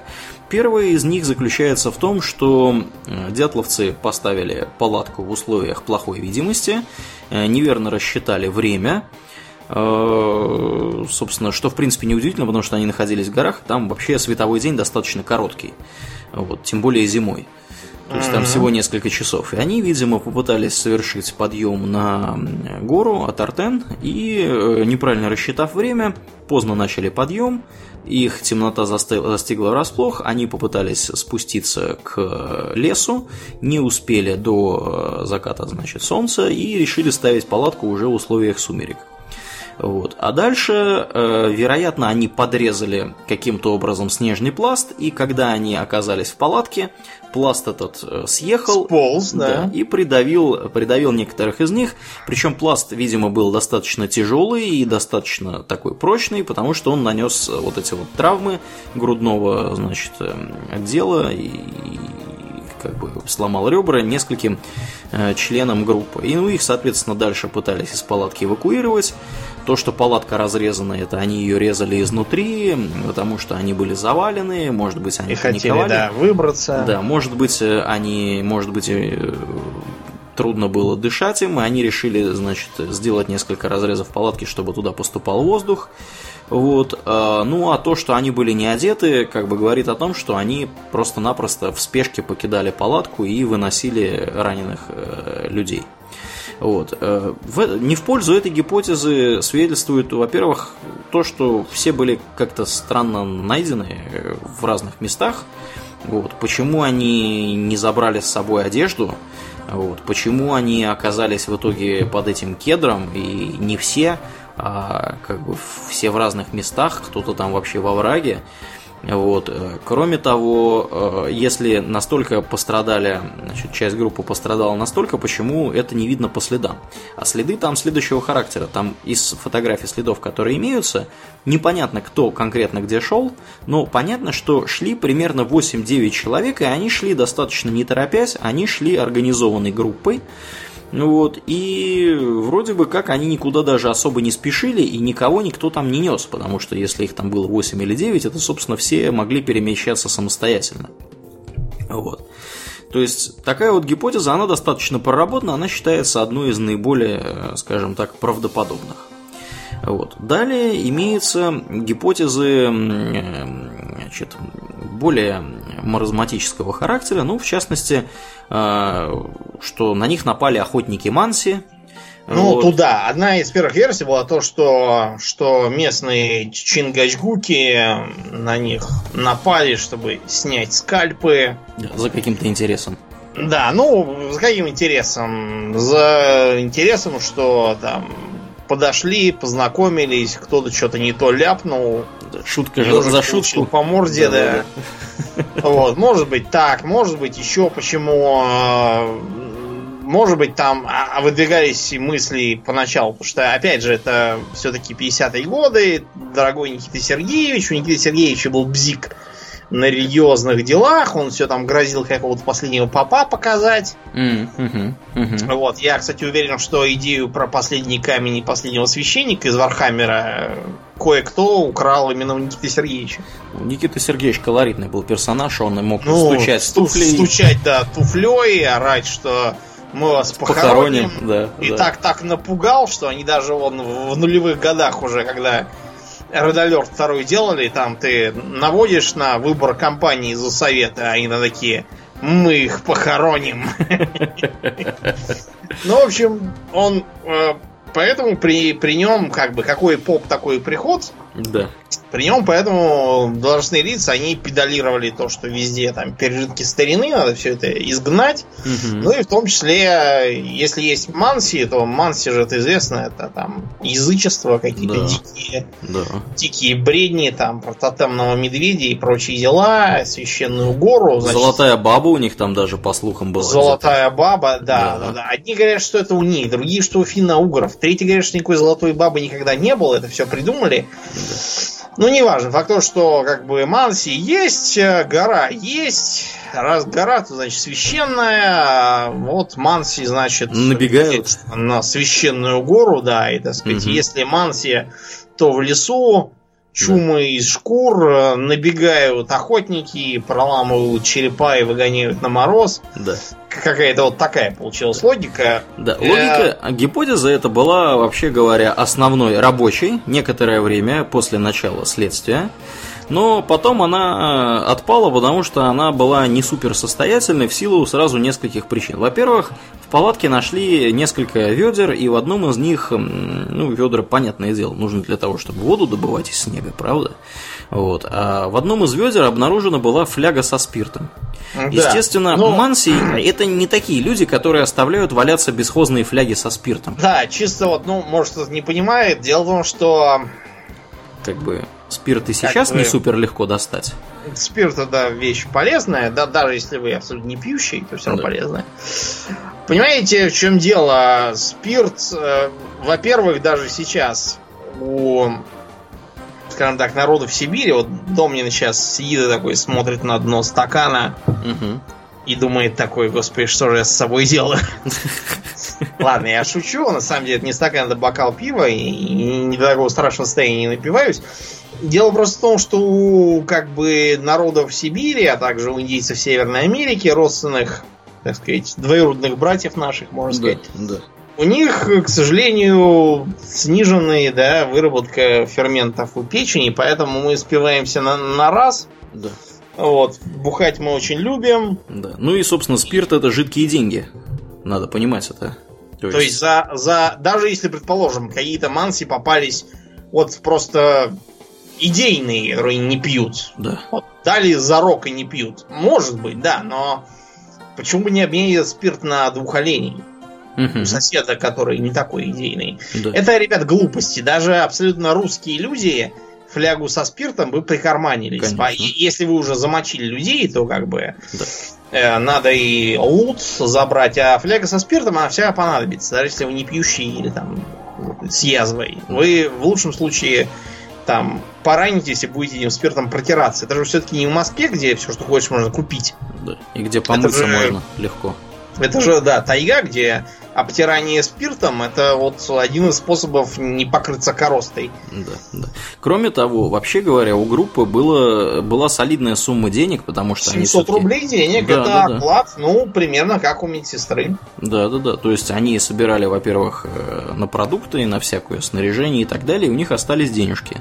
Вот. Рабочий получал где-то 1100. Да. И я вот ориентировочно даю цены, то есть э, рядовой мент немножко меньше. При этом ну, там сколько? Бутылка водки стоила рублей 20-25. То есть, сами понимаете, деньги тоже никто бы не оставил в палатке. Э, За 150 рублей можно было отличный костюм себе раздобыть. Да, да, да. А за 250 купить килограмм конфет или, или за сколько? Или за сколько-то столько. Вот. А фотоаппарат крутой стоил примерно 315 э, рублей, где-то так. Вот. А не очень Надо- крутой 250. Уточни еще, сколько стоили всякие... Вот, понимаете, тут такая проблема, если мы сейчас вам сказали, сколько стоила, допустим, автомашина Победа тогда, Мгм. то мы бы, наверное, вас ввели в заблуждение, потому что это сейчас кажется, что если авто- автомашина Победа стоит столько-то, то это... А Купить автомашину Победа можно было, если у вас доходы там у профессора, допустим, в университете. Потому что профессор на пятимесячную зарплату в 50-х годах мог купить себе Победу. Mm-hmm. А все остальные тоже могли попробовать купить, но дальше начались бы вопросы, откуда деньги. Да, Вопросы любимый. закончились известно где. Да. В Evil Gulag. В исправительном лагере Победа. Да, да, да. Во, кстати, хорошо, что ты про исправительный лагерь заговорил. заговорил. Потому что же как бы Урал, там же везде, везде глухие урочища, где узники да. тоталитарного и, режима. И в Дель Лаг там был, там же и, и да, да, собственно, находились, находились исправительные лагеря зловещего ГУЛАГа, вот как иностранцы говорят. Иностранцы про ГУЛАГ знают все. Вот, они, ну, да, ну, собственно, они название знают. Да. Рисуют там э, здание какое-то, на нем надпись «Тюрьма, кошмар». Что за идиоты это все делают? Я, я вот просто поражаюсь. То есть, когда какой-нибудь там э, Вержбицкий этот, который, ну помнишь, который в, Испа... в Италии сейчас сидит татуировщиком, и рассказывает, что он Николай Лилин из семьи Сайбириан Уркас. И что они там сибирская, сибирские урки были сосланы Сталиным в Приднестровье. Ну, Сталин же был такой, он же всех из Сибири старался ссылать. Да, в приятные места. Да. да, потому что что они тут в Сибири тут сидят, Морозятся. занимают место зря. Да. Вот, Пусть в Молдавию когда, когда Николай Ленин, это понятно, что в Николая Ленина просто бабок не хватает, вот он дурит глупых западных варваров и впаривает им сказки. Это уже лет 400 впаривания западным сказок, и как индустрии существует, так что да, да. ничего удивительного. А вот э, чего ради сами варвары это придумать, не знаю. Ну вот есть, да, такая гипотеза, связанная, так сказать, с ГУЛАГом. Да, там даже две гипотезы. Гипотеза там номер даже раз. больше гипотез. Да. Гипотеза первая, это, значит, из э, ГУЛАГа сбежали урки и наткнулись на палатку и такие все «А, лут. Да, ладно, лут, там еще и девахи. Бабы, спирт, бабки. Ну, то есть, как бы это подарок судьбы, на самом деле. Если бы мы были урки, то мы бы тут же такие угу. Но, понимаете, в чем дело? Вариант первый э, насчет спирта. Спирт остался где был. Бабки остались где были. Да. Вряд ли это были такие глухие урки, что никогда не слышали про C2H5OH и существование бумажных денег. Да. Э, более того, э, э, судмедэкспертиза показала, что девушки обе не жили половой жизнью вообще. Да, что в обществе сбежавших урок несколько затруднительно. Да. Прямо скажем. Это да, да. А, и кроме того, урки это народ простой. Урки же они как? А, заточку в печень, там, вилку в ливер, по горлу. Ну да, да. То есть характер, характер повреждений, скорее всего, был бы совершенно другой. Они... Да, то есть, знаете, получается, что это какие-то были, не знаю, может быть, это были урки из, из буддийского монастыря стиля обезьяны, которые как-то так нападали, надавали всем пощечины, от которых они потеряли ориентацию. Да, смерть от тысячи пощечин, Домнин. Да, вот как- как-то может быть вот так. То есть какие-то были странные урки, прям скажем. Mm-hmm. Такие у нас в стране не живут. Не живут, не живут. Второй, а, второй и, вариант. И следующее. Может быть, в этой самой исправительной колонии, там же кроме урок есть еще и а, тоталитарные э, вертухаи, у которых есть злобные жирные генералы, которым только, только дай потоптать сапожищами воровскую волю. Угу.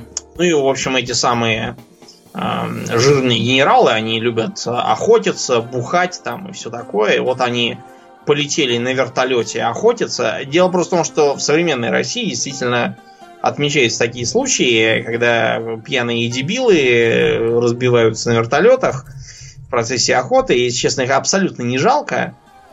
Потому что, собственно, без богатых пьяных дебилов в стране будет лучше. Но, понимаете, в 59 году вертолетная техника была несколько не та. И вот так вот летать и постреливать было бы сложновато. То есть вертолеты придется сразу исключить. Получится, что наши злобные менты идут на лыжах или там, может быть, на упряжках каких-нибудь там да. с оленями.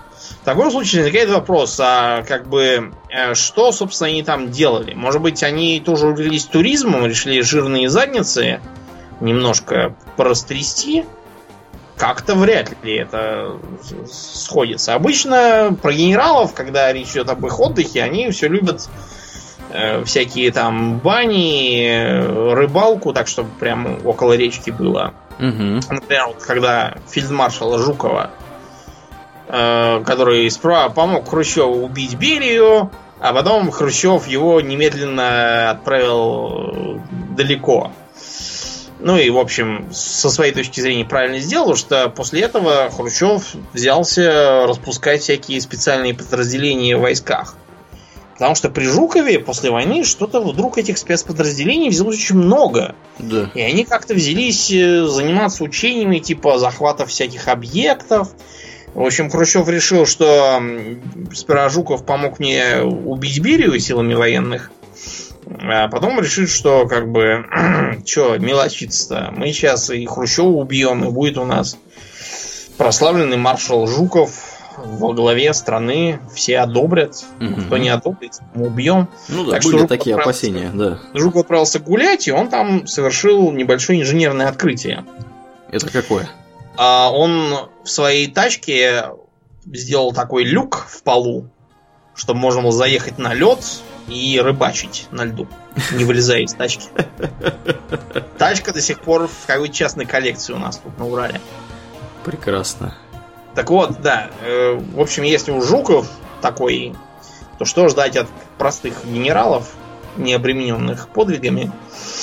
Так что вряд ли они бы встали на лыжи и пошли. Кстати, а на кого бы они пошли? Вот что за зверь там может быть в этих окрестностях, если, если уж мы заговорили про злых ментовских браконьеров, которые хотели Слушай, скрыться. Вот э, меня тоже этот вопрос занимал, и я так понимаю, что там в основном олени только и живут. Причем олени Но... такие достаточно некрупные олени и, видимо, лоси какие-нибудь. Знаешь, ну, начнем с того, что э, охотиться на... Вот представь, что, допустим, в окрестностях европейской части России живут там небольшие популяции диких коров. Так. Ты, когда хочешь бифштекс, ты что, берешь ружье и едешь браконьерствовать на коровах?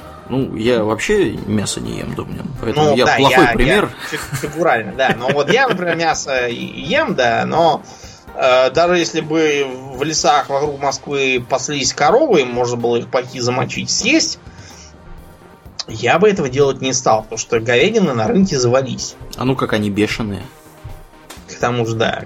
Кроме того, Ящер у них какой-нибудь. Надо возиться с оружием. Африканская чума свиней. Я лучше через дорогу перейду и куплю там себе бифштексов. Да. Так вот, э, в указанном районе, если вы, допустим, генерал, генерал-адмирал над исправительной, исправительной колонией, и вы хотите, допустим, поесть оленины, ну, берете ящик водки, едете до ближайших Манси. В ближайшем Манси. После этого вам целое стадо оленей за это продадут. Угу. И все. Какой смысл охотиться на оленей, если тут они как бы разводятся в культурном виде? Да. Нет, не годится нам олень. А, лось, вот ты сказал. Но понимаете, лось это несколько не то, что олень. Лось, он любит ходить по глубокому снегу. И стадами лось не пасется, если что. Угу. Возникает вопрос, вы представляете когда преследовать э, лося на лыжах? Вы за ним не угонитесь, даже если вы спортсмен разряд, не то что старый жирный генерал. Охотиться на лося можно с большой подготовкой. То есть надо там обкладывать флажками, чтобы были всякие загонщики, там собаки, или там, по крайней мере, если вы там их месяцами, месяцами прикармливали, вот в этой прикормке устроили засаду. Лоси придут, где корм, а вы их такие бах-бах и все. Шампалами в ухо. Да, в таком виде, да. Но непонятно для чего в таком случае полезть на какую-то гору, на какой-то халат. Да, тем более, что да, цивилизации там никакой, это какой-то там медвежий угол и вообще у черта Причем цивилизации никакой, это даже по меркам местным. То есть, например, когда проверяли версию со злодеями Манси, которые такие ла-ла-ла-ла-ла-ла и такие с томагавками набегают, как это, видимо, вообразили себе те, кто эту версию выдвигал. Да. А, оказалось, что для Манси эта зона абсолютно никакого интереса не представляет. Делать там совершенно нечего, потому что никто никаких оленей на горах не пасет, что это за идиотизм, начнем с этого. И как бы какой смысл переезжать э, на нартах через гору, если можно спокойно объехать с меньшими затратами и сил э, по, по ровному месту. Что, что за дурость? Поэтому и как бы... Да, и вообще у них все священные горы находятся в других местах. Совершенно другом И кроме того, вот пусть эти горы будут хоть архисвященные, но что-то никто не помнит, чтобы Манси на кого-то нападали и убивали из-за священных гор. То есть понятно, что ну вот не так давно в, там, в окрестностях Байкала, я уже забыл, где именно, то ли в Чите, то ли еще где, угу. по-моему, в Чите. Там, короче, рядом с местным университетом культуры, что ли, начался, видимо, спор о культуре у студентов. Спор кончился тем, что сперва одни подрезали других, потом другие вернулись, под, порезали и этих. Короче, вы поняли, там у нас те, которые к западу от Байкала, они как бы считаются цивилизованных. Вот которые считают, живут к востоку от Байкала, те в случае чего там быстро за ножик сделаны из всяких там патрубков для снегоходов хватаются и режут. Да. Был лет, наверное, 8 назад случай, приехал бурят в Москву, к нему на вокзале докопались два каких-то кавказца. Ну, в общем, нет этих кавказцев больше в живых. Бурята вроде как должны были выпустить год назад. Да. Потому что его посадили с какими-то там смягчающими обстоятельствами, что типа это были, было, было превышение обороны. Да. Ну, в общем, там народ такой у нас, да. Вот. Кроме того, кроме того, надо понимать, что Манси, вообще говоря, и в поисковых работах принимали участие. То есть, и... да, если бы они, да. если бы они кого-то мочили, то они бы все это знали и сказали бы, не, не знаем ничего, никуда не пойдем, там гиблое место, идите сами. Да, да. Вообще Зачем там злые духи надо? живут. О, кстати, злые духи. Думаю. А, да, да, да, злые духи же. Тут, тут даже там была целая версия у каких-то идиотов про проклятие шамана. Да. Который там явился адский дух и всех погубил. Да, да. И эту дурость мы даже, наверное, разбирать не будем, потому что а, да, так вот, следующее про спецназ. Значит, якобы зэки действительно бежали, хотя никаких бежавших зэков на тот момент не зарегистрировано, а тогда все это было строго. И, э, Зэки сказать, просто так не убегали, да. Да, вообще, понимаете, вот э, все эти версии, которые затрагивают э, разных силовиков, они все поголовно выдвигаются людьми ни малейшего представления, не имеющими об работе не то что силовых органов, а хотя бы чиновных органов. Потому что вот я изрядно по, по долгу службы с ними имею дела, и я, например, не завидую областным чиновникам. Потому что если вы областной министр, то вы периодически будете общаться с вонючими э, психанутыми бомжами. Это потому что, ну, не, не совсем бомжами, то есть у них есть место жительства, но они просто по образу жизни как бомжи, полнейшая печева. А вы с ними будете общаться периодически. Что, То есть вы... день открытых дверей? Дело Работа... не в этом. Дело просто в том, что многие не знают, но если чиновник областного уровня многократно отказывается от общения с э, обитателем области, это основание для жалобы в прокуратуру. А прокуратура на такое всегда реагирует одинаково. Они присылают штраф 7 тысяч рублей и предписание больше так не делать. Mm-hmm. Я потому что лично это видел и лично дышал вонью от этого идиота старого вот. Вот такая вот жизнь бывает. Он просто передо мной влез на прием. А это, между прочим, как бы уровень председателя республиканского правительства.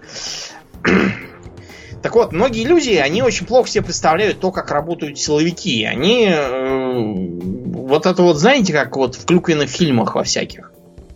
Например, все эти рассказы про то, что какие-то там мега-миллионы погибших там в лагерях были, несмотря на то, что никаких миллионов нет в документах.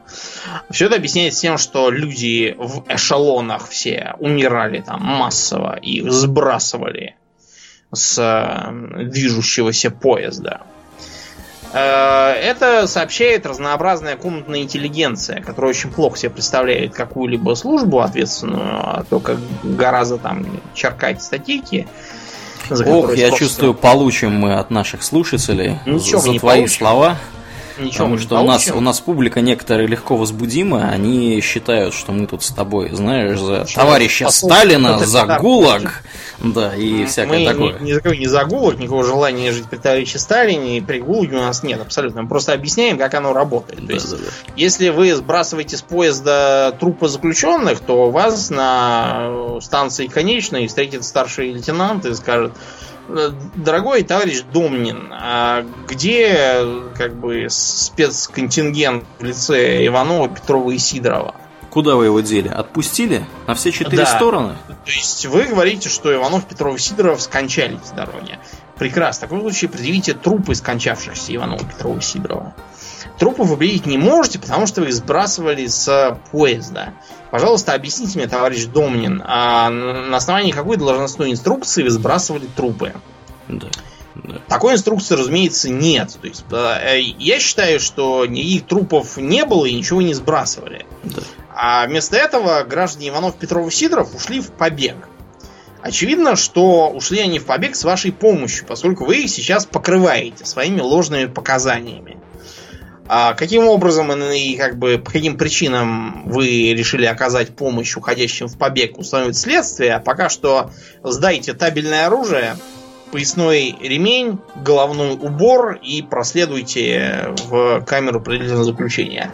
На этом закончится вот это вот мероприятие. Но описателям страшных ужасов им все это неинтересно. Да, да. да. Если кто-то слабо в это верит, э, попытайтесь себя представить на минуточку в роли любого абсолютно чиновника. Чиновник – это человек, если вы, конечно, не работаете чиновником, вам тогда и представлять ничего не надо. Чиновник – это человек, который не должен обладать вообще никакой фантазией. У него есть должностные инструкции, которые он должен соблюдать. То есть он вот действует всегда, да, он действует всегда на основании каких-то нормативных документов, там каких-то законов, подзаконных актов, должностных инструкций и всякого такого. Если он что-то делает по собственной, так сказать, инициативе, что-то выдумал, его никто за это не похвалит. Более, более того, того, ему скажут, да. что инициатива наказуема. Да, если вы тут что-то придумали самостоятельно и там начали... То разгребайте да. последствия этого сами. Никто да, за вас да, отвечать не будет. Да, и ответственность вы несете за это э, лично. Поэтому, поверьте сами. мне, никакие чиновники ни в одной стране мира не... Никаких инициатив не да. выдвигают никогда. Потому что на кой черт им это надо? Они всегда выполняют ровно то, что они должны выполнять. Потому что они знают, и это, что в общем, если... правильно. Да, что потому если что... Они... Угу избыточная самодеятельность, она часто приводит к такому, что потом только за руку хватаешься. Да. И приходится людей загонять просто пинками в рамки вот э, от этого и до этого делайте, больше даже, чтобы и думать не смели, думать не ваша задача. Ну вот, и не знающие этого персонажа начинают лепить какие-то сказки про то, что некий, некий спецназ преследовал якобы бежавших, вот этих вот, опять же, бежавших без всяких документов. То есть, видимо, когда приедет ревизия и скажут, а где, собственно, спецконтингент Иванов, Петров и Сидоров, им скажут, а где-то потерялись, пропали, им скажут, а, ну их хрен с ними. И все, и на этом все закончится. Если где-то был побег, это регистрируется как побег. Да. Потому что если вы не зарегистрируете как побег, а вам приедут спросят, а где? Это будет означать, что этот побег устроили вы. Угу. Вот и все. И вы поэтому отправитесь сидеть на 20 лет. Зачем вам это надо? Вам лучше, чтобы вас, допустим, выговор вам влепили за то, что у вас побег вышел, чем вас на, на нарт запоют. Что за идиотизм? Ну, в общем, этот э, немыслимый побег, его э, преследует э, злобный спецназ МВД, КГБ, ГРУ. То есть э, несуществующий спецназ. Не, не существующий, да. Потому что 59-й год про какой-то там спецназ тогда даже никто не, не задумывался. Частью в военизированных там в КГБ, в, особенно в армии, это было разогнано благодаря Хрущеву. Да. Ну, точно, точно по той же причине, по которой э, советские э, парашютно-десантные всякие подразделения и части были не то чтобы распущены, а скорее так вот нейтрализованы Сталиным. Потому что Сталин видел, что все эти начальники парашютно-десантные, все из тухачевских товарищей, что почему-то эти парашютно-десантные граждане не запрашивают транспортной авиации особо, хотя вроде как должны бы. А зато им всякие там вождения автотранспорта, штурм, рукопашный бой. Чего это вы тут собрались водить, штурмовать и рукопашно воевать, товарищ Тухачевский. Ну-ка, проследуйте на допрос. Так что Сталин все это от греха подальше раз, э, ну, не разогнал, нейтрализовал. То есть они были, они просто использовались в основном как обычная пехота. Ну и, собственно, ровно то же самое и потом произошло да, при Хрущеве, когда из порядка, по-моему, то ли 90, то ли скольких-то там специальных там, значит, типа спецназовских каких-то рот осталось, или даже не рот, рот, наверное, осталось 6 всего. Вот. Э, Скорее не ротоверяно говоришь по подразделению. Под... Подразделение да, все, да. что меньше. Да, да, да. Все, что меньше полка, так что могли. Да, и причем все они находились на границе. То есть, э, как бы в да, Свердловск это не, не граница. Это не граница, в центрах не пускали за опасение того, что сегодня не в Свердловске, а завтра они уже в Москве, и товарищ Хрущев э, объявлен да. отданным под суровый народный суд, угу. немедленно расстрелянным за внедрение кукурузы и прочие дела, так что Хрущев решил, что надо все прекращать. В МВД никакого спецназа не было, потому что в нем необходимости как бы не было. Какой смысл создавать вооруженные до зубов отряды, если м- вы не можете это обосновать. Да. С вас тут же начнется спрос, опять же, в ту самую контрреволюционную сторону, и вы в лучшем случае получите неполное служебное соответствие. Да. В худшем вас под суд отдадут. С КГБ история тоже примерно такая, как с армейским спецназом, потому что во времена послевоенные сразу, вообще, да, в МГБ и потом, ну, видимо, в КГБ уже вряд ли, но в МГБ э, существовал так называемый второй отдел – вот, где были такие серьезные ребята, которые занимались тем, что они физически там избивали людей, которые выглядели как шпионы, вот, грабили их, вылезали к ним, условно говоря, в квартиры и так далее. То есть они действовали вообще, ну, не, нельзя сказать, что они как бы вообще как отмороженные. Ну, не, не в смысле там пиу-пиу да, всего да. этого, да? То есть они действовали под видом каких-то таких вот бандитов, разбойников послевоенных и так далее, которых было очень немало, скажем прямо, да. в послевоенные годы. Вот, и они, у них была задача очень простая. Они должны были сделать так, чтобы иностр... шпионы иностранных государств агрессивных по отношению к Советскому Союзу настроенных, чувствовали себя некомфортно. То есть идея была такая, чтобы за э, ворота посольства никто не совал даже и носа. Вот. А если сунут, то есть вероятность там и получить по башке. По башке получить и нос этот сломать.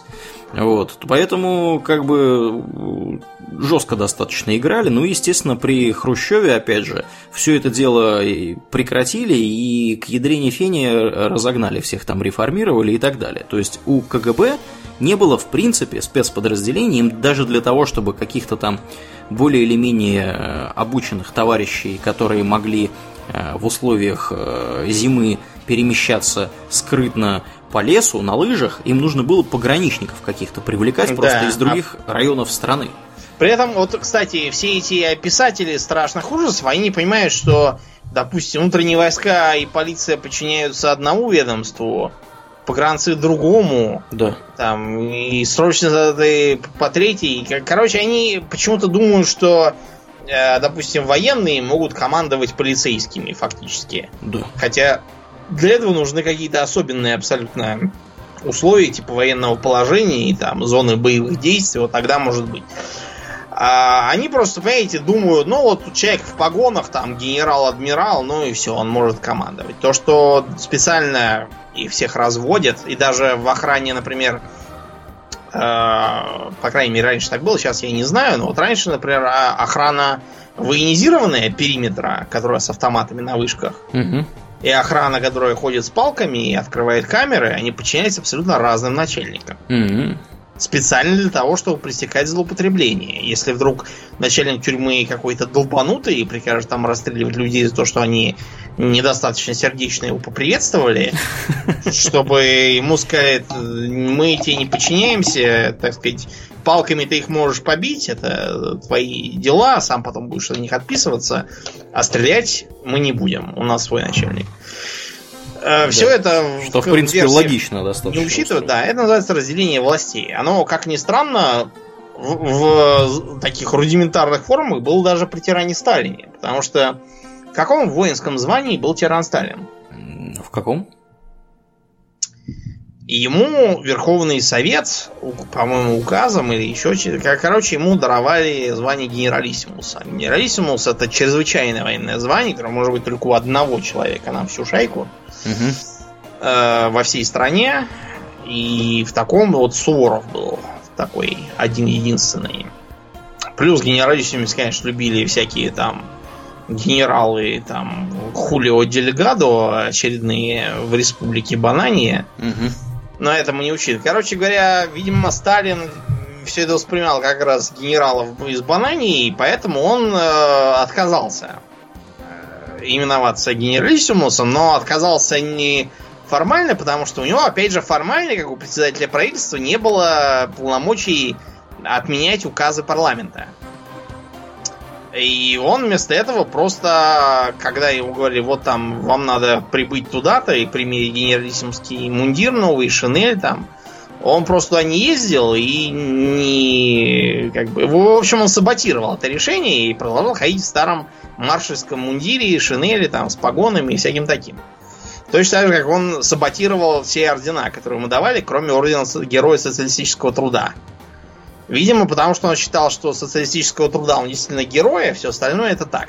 Да. Ну ладно, мы все-таки не про Сталина, а про бредовые да, версии. Давай еще одну бредовую версию рассмотрим.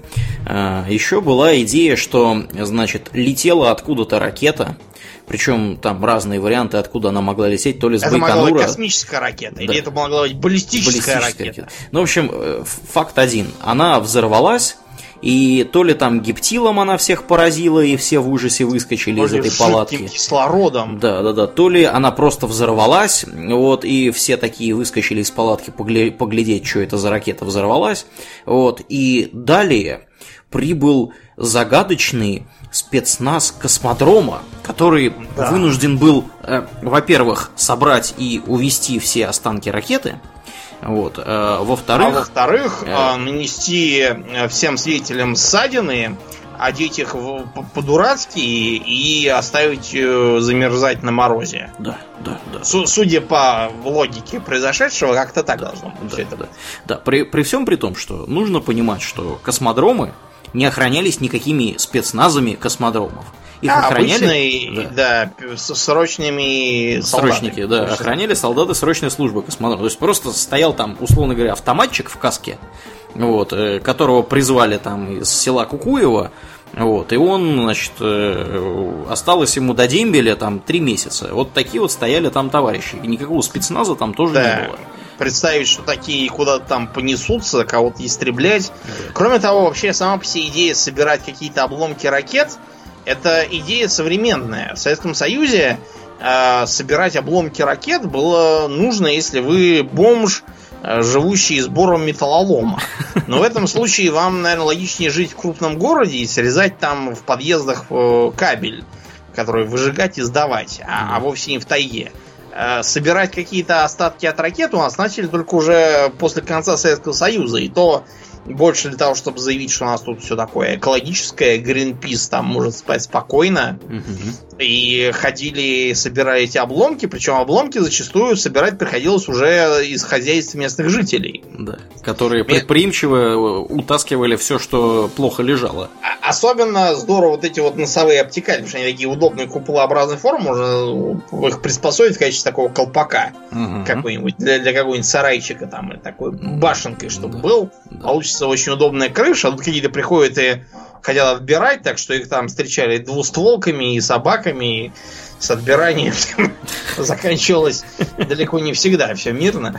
Так что в Советском Союзе в 59-м никто в тайгу не попрется собирать какие-то куски железа, которые как бы никакой ценности не имеют все равно. Такого добра хватает навалом на любой помойке. Да, да, да. Ну, мы, я думаю, не будем особо распространяться даже на тему про, инопланетян. Про НЛО, там да. какие-то снежные люди. Еще, был еще дурацкий какой-то, что якобы американский зонд а, аэростат автоматический.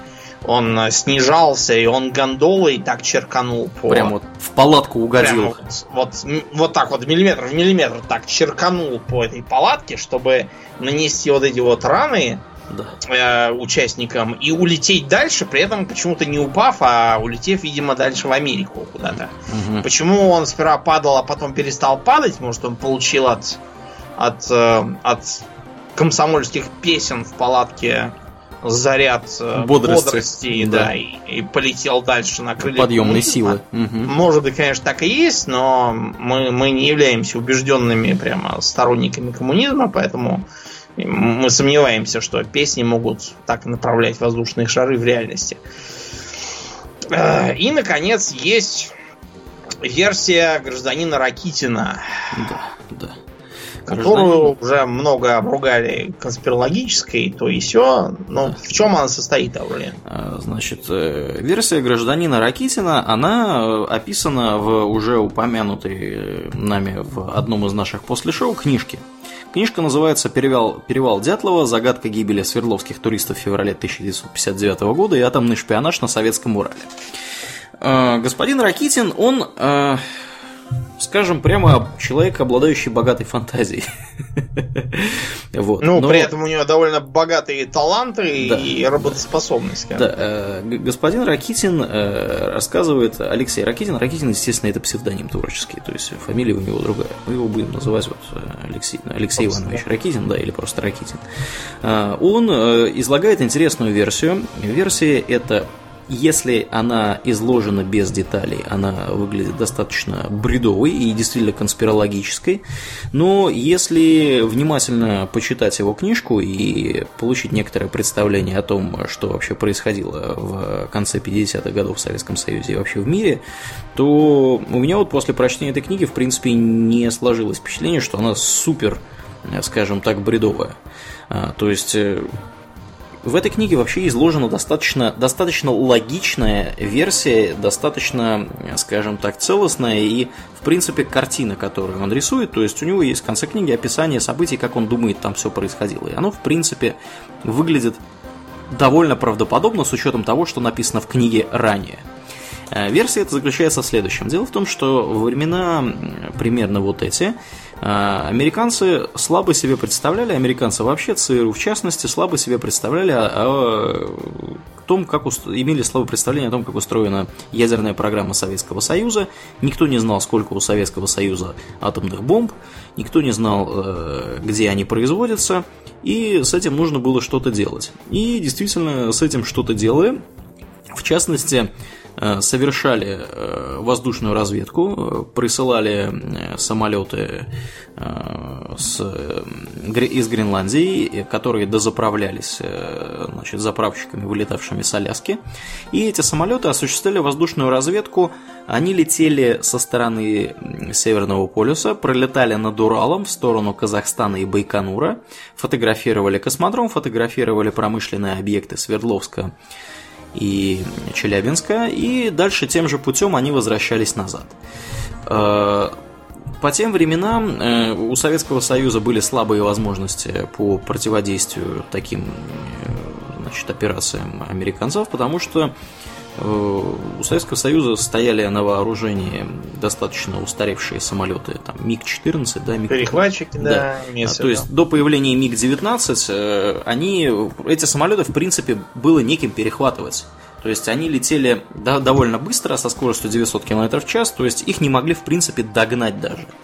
Вот. Потом, э, когда появились У-2, долгое время считалось, что У-2 вообще это самолет-призрак, его не существует. То есть до тех ну, пор, пока его пока не сбили. Не 60-й да, год, и этот самый Ю-2 не сшибла ракетой. Да, да, да. Причем не, не первая ракета, а 15-й. Э, э, стреляли из комплекса С-75, и вроде бы как там, по разным данным, то ли 15-я ракета сбила, то ли 8-я ракета сбила, но тем ну, не менее. Факт того, что сбила, да. И да. потом этого самого Пауэрса да. меняли на да. Абеля. И потом сняли про это идиотский фильм.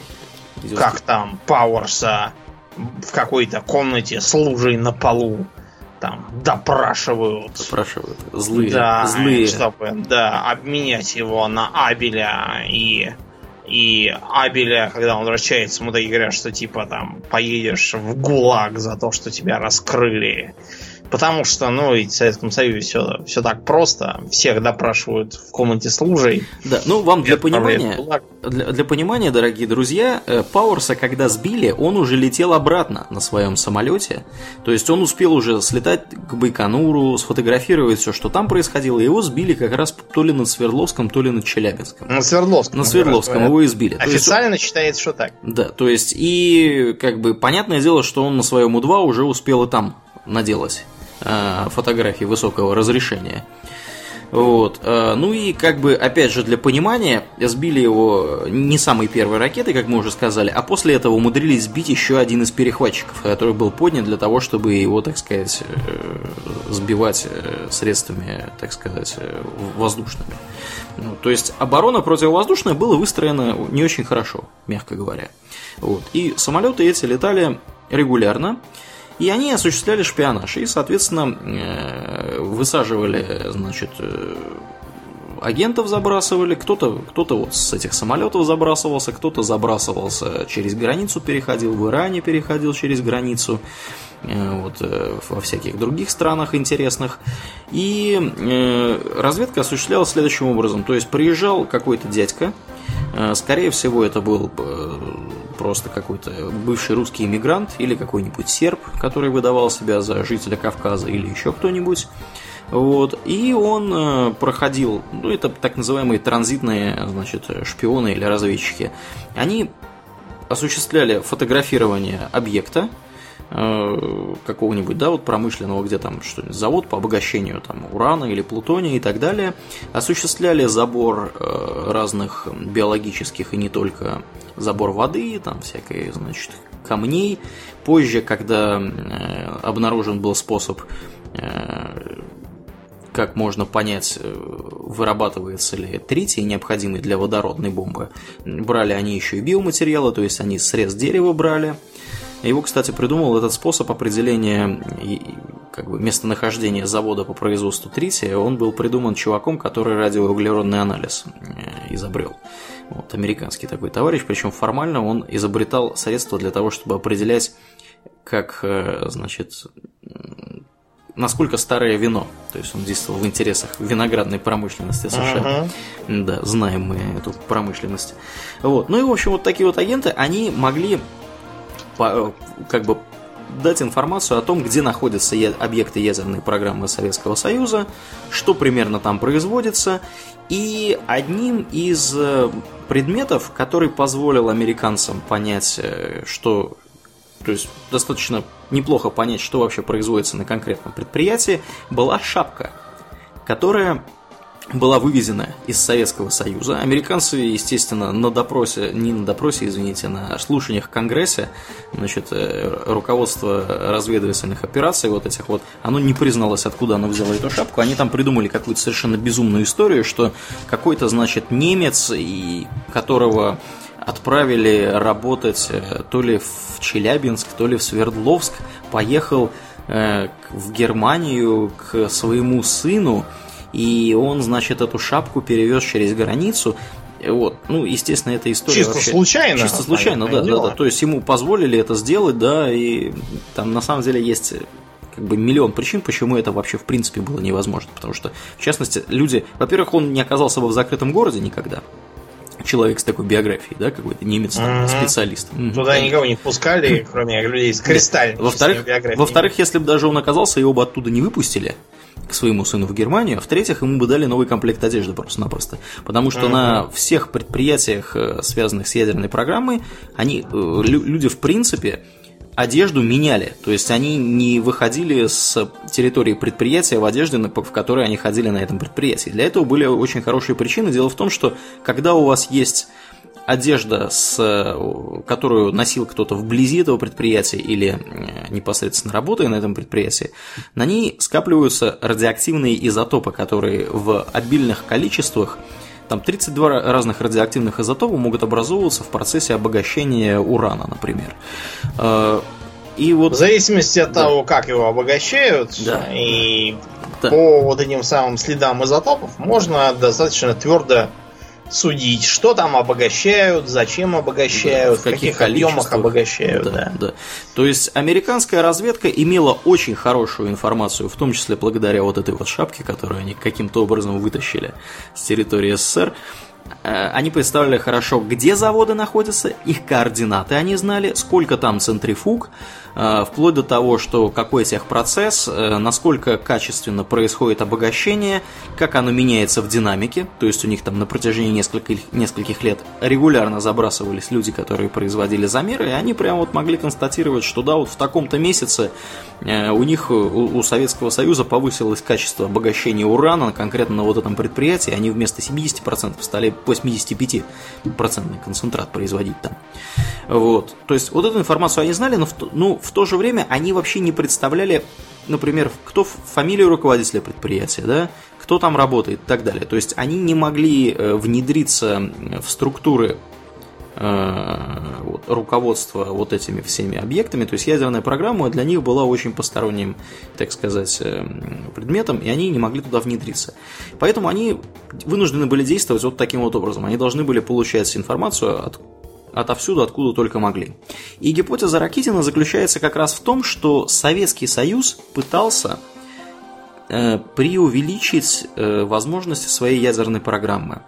И вот эта вот э, самая группа Дятлова, да, в ней находилось несколько сотрудников КГБ, в том числе, как мы уже сказали, там был, был товарищ, который работал на ПО «Маяк», который занимался обогащением плутония. Даже 2-2 товарища. Да, да. И, э, собственно, эти люди, они должны были передать американцам заранее подготовленную одежду в количестве двух свитеров там, и одних штанов, вот, э, под предлогом того, что, значит, им повстречались другая группа туристов, у них там на костре сгорели свитеры, пока они их сушили, вот нельзя, нельзя ли с вами поменяться, под этим вот предлогом им нужно было, они должны были получить американская, американские шпионы должны были получить э, эти свитеры и отвезти их в США, поглядеть там на уровень их радиоактивного загрязнения и прийти в ужас от того, сколько в Советском Союзе плутония оружейного.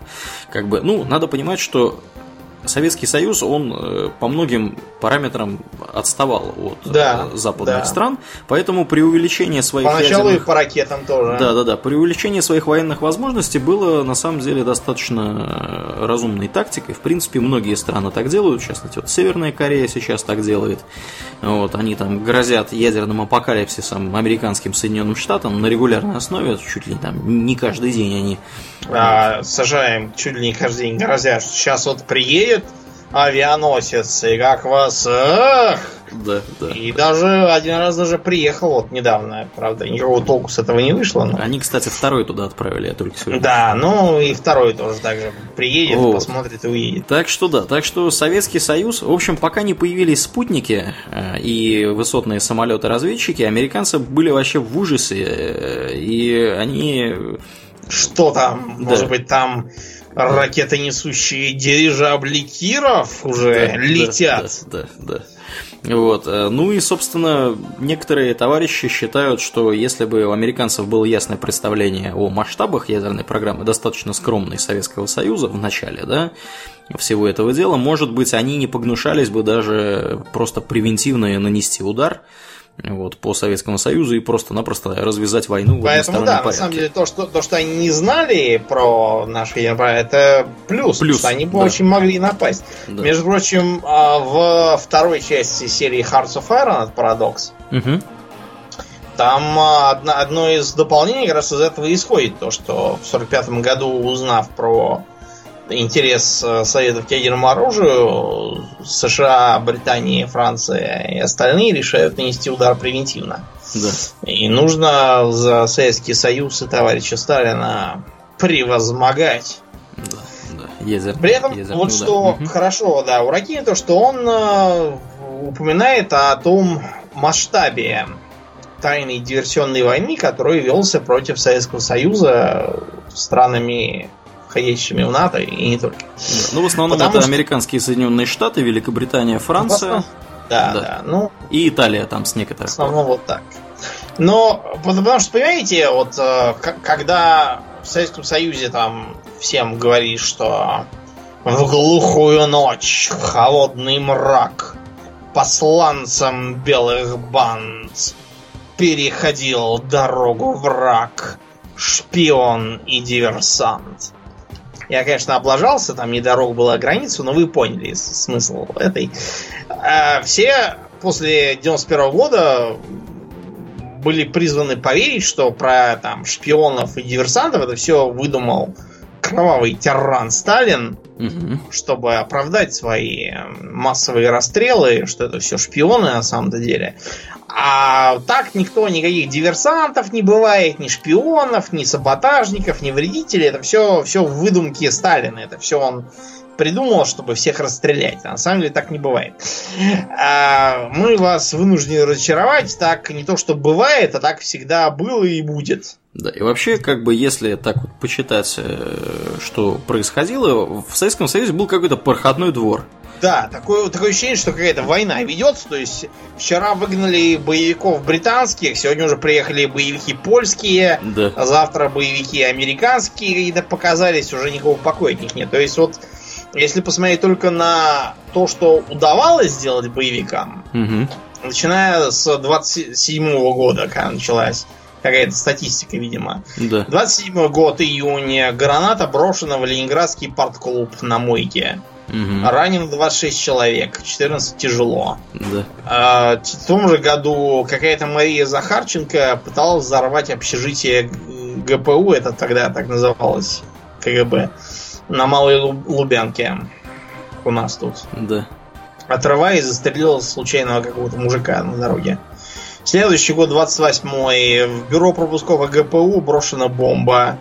Э, совершено покушение на Бухарина. Неудачно. Совершено покушение на Крыленко. Э, был глава такой юстиции, его Сталин потом выгнал. Неудачно. Э, чекист Апанский ехал на поезде, взорвался в поезде. 31 год. Сталина чуть не убили.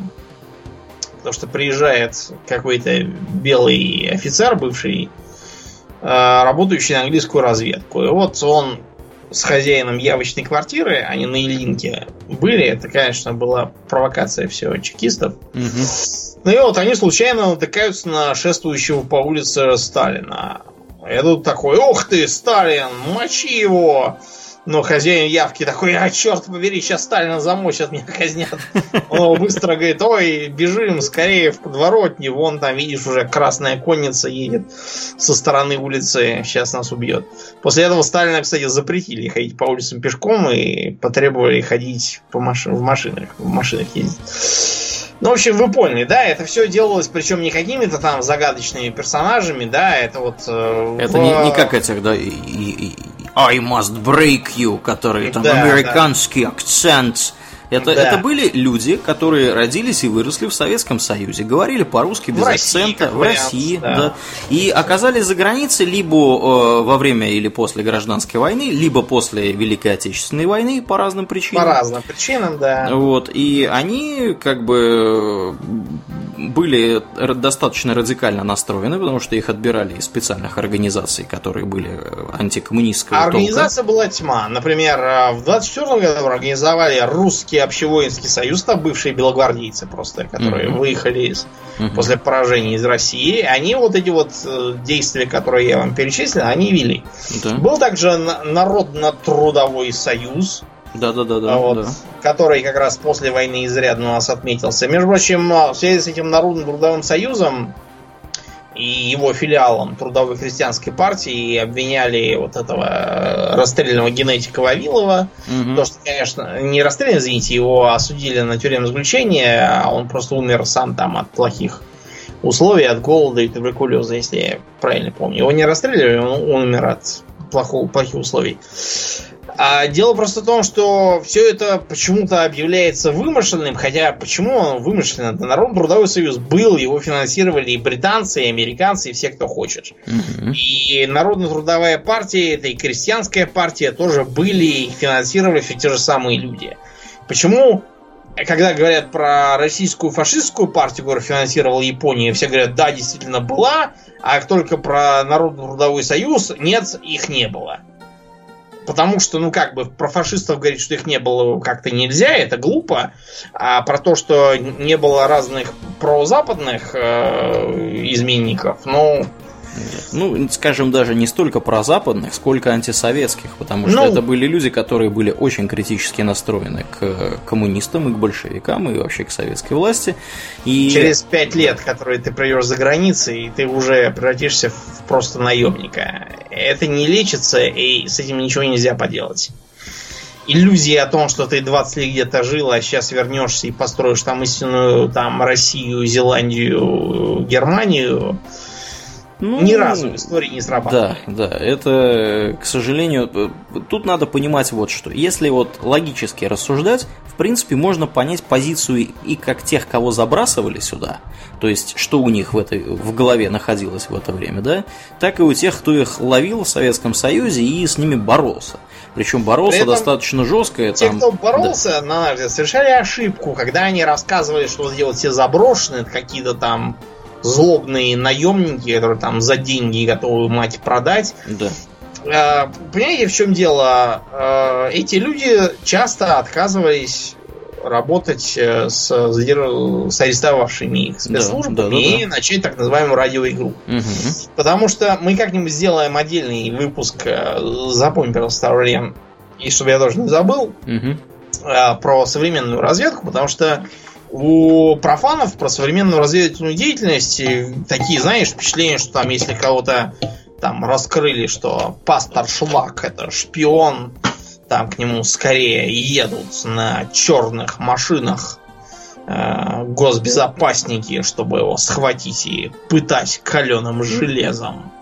И тогда такой пастор Шлак раскусывает ампулу с цианистым калием запрятанную у него за ласканом пиджака. В реальности, как правило, ничего подобного никто не делает, потому что мало того, что это глупо и бессмысленно, так еще и можно гораздо более умно все сделать. Вот, например, нашли мы с тобой, Аврелиан, э, прослушивающее устройство, так. допустим, в моей квартире, которая прослушивает, что я тут говорю в подкастах, чтобы воровать у нас идеи, угу. выдавать за свои. Мы вместо того, чтобы вычислять, что это был Вася Иванов соседнего дома, и я побегу ему бить морду за это, можем сделать гораздо умнее. Да. Ну, Организовать можем... специально для Васи вот по субботам, когда мы обычно записываем, угу. специально для Васи фальшивые э, сеансы, где будем нести всякую ахинею. Да. Которую Вася с дуру будет повторять и только осрамиться. А сами будем реально записываться по воскресеньям. Э, из другого квартире. помещения, да. Да, а, допустим, я на шестой этаж в соседнем приду и скажу, что мне там надо полтора часа да. переждать. В случае, сколько они мне должны денег, да. лучше не возражать на эту тему. Понятно, да? То есть э, многие из тех, кто был заброшен, они на сказали участвовать в радиоиграх и предпочитали быть расстреляны. Потому что они были действительно идейными ненавистниками да, да. советского режима. Тут э, можно там разное говорить, кто был прав, кто не прав, но жизнь была вот такая. Угу. Ну так вот, что же по логике Ракитского, или как он там случилось с этими КГБшными специалистами. Да, КГБшные специалисты были э, отправлены вот в такую вот операцию. Там было как минимум три человека, связанных э, с КГБ. Э, прежде всего, конечно же, Семен Золотарев, который был их всех старше. Он, он был всех старше, он был ветеран войны, он да. был ветеран войны с четырьмя наградами и вообще с какими-то странными лакунами в его да. боевой и трудовой деятельности. Да, у него там много чего не укладывалось э, в э, текущие реалии, ну, текущие по 59 году реалии. Да. Ну, ну, то есть, понимаете, что да. текущий 59 году реалии это может много что. Например, если у человека зеленый ракет на башке, то по 59 году это не укладывается в реалии очень сильно. Да, то прямо есть, скажем. Да, он был, э, я так понимаю, он действовал в рамках Белорусского фронта. Э, последний, последний период войны, в самом завершении войны, он э, проводил в разных частях не более трех месяцев, как минимум три раза его перебрасывали с места на место. В общем, Ракитин делает вывод, что он был, э, что он работал в СМЕРШе. Вот. Э, ну и после войны... Если кто да. не понимает, что это, это аббревиатура «Смерть шпионам», это была такая военная контрразведка. Контрразведка была военная, да. Ну и он, соответственно, должен был осуществлять общее руководство э, вот, э, сотрудниками значит, во время этого похода. И кроме того, у него была задача сфотографировать товарищей, которые придут за одеждой за радиоактивной. Что, возможно, ему удалось сделать. Вот. Э, соответственно, Кривонищенко и Колеватов, они должны были... Кривонищенко выступал как основной товарищ, то есть он должен был, собственно, одежду передавать, а Колеватов был на подхвате, то есть он должен был э, в случае выбытия Кривонищенко по любой причине выполнять его, так сказать, роль. Вот. Естественно, никто из других участников похода ничего не знал, никакого отношения к походу не имел. А, договоренность была следующая, что выдвинуться, то есть поход э, и участники похода в определенный момент времени окажутся в определенном месте, где случайно пересекутся с группой других туристов. Те туристы попросят у них эм, либо поделиться... Ну, там, да, потеряли, там, разорвали свитерок, да, прожгли. нет ли у вас лишнего. Да, и, соответственно, с ними поделятся, так передадут одежду, сфотографируют их незаметно и дальше разойдутся. Вот, э, все эти пойдут назад, те обратно, значит, к себе куда-нибудь там убудут, и э, Советский Союз проведет операцию по дезинформации, то есть по так называемой контролируемой поставке, как Ракитин ее называет, ну, вот. это более поздний термин, на да. самом деле. В да. Союзе такого термина не было. Да. Ну и, соответственно, что-то пошло, видимо, не совсем так.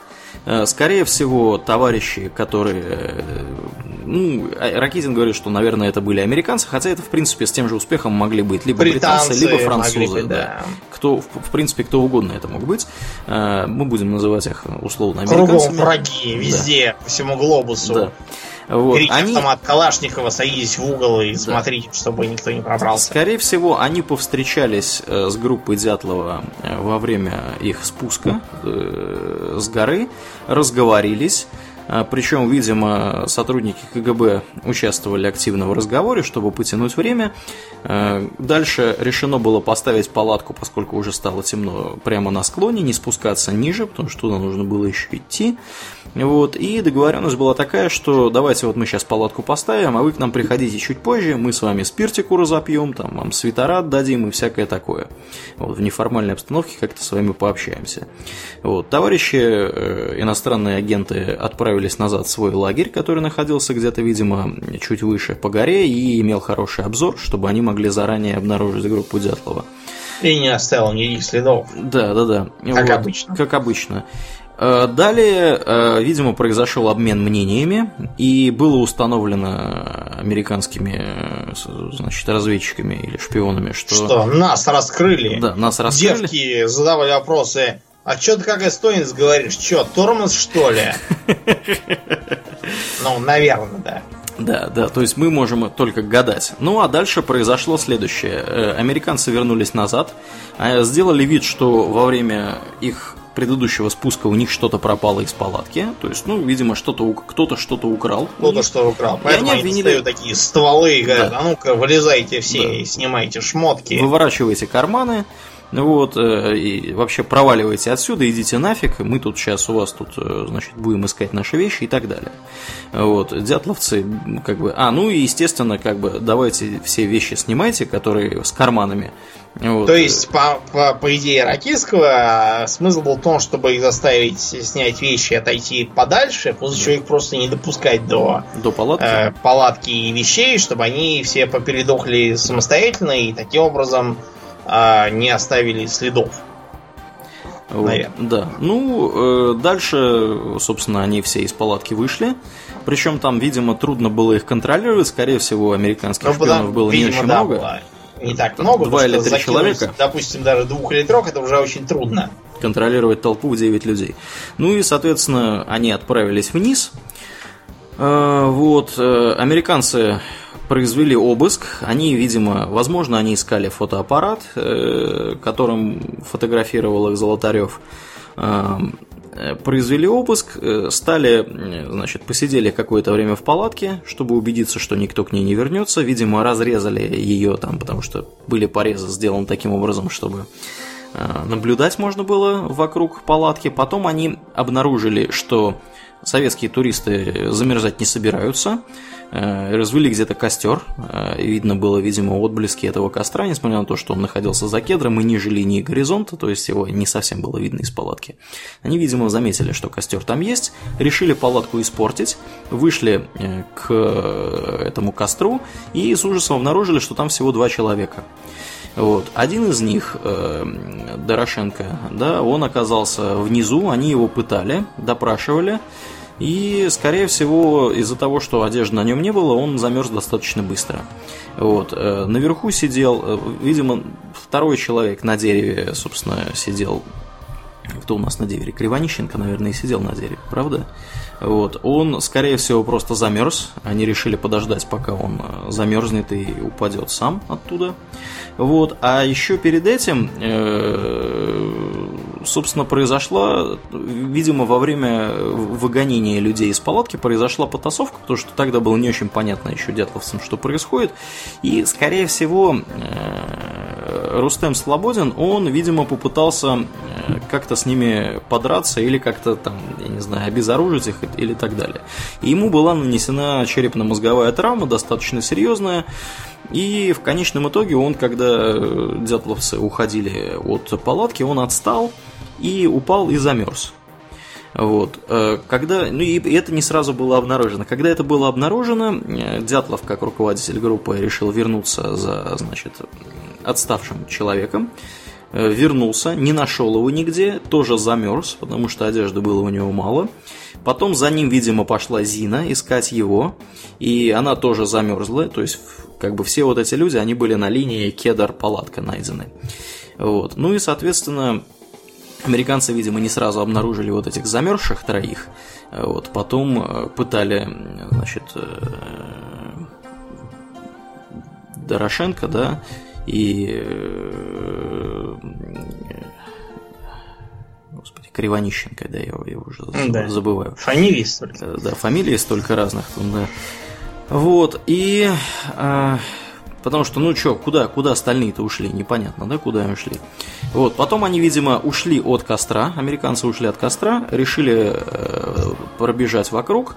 Э, тут, скорее всего, люди, которые... А, оставшиеся четыре человека, э, Золотарев, э, Люда, э, Тео Бриньоль и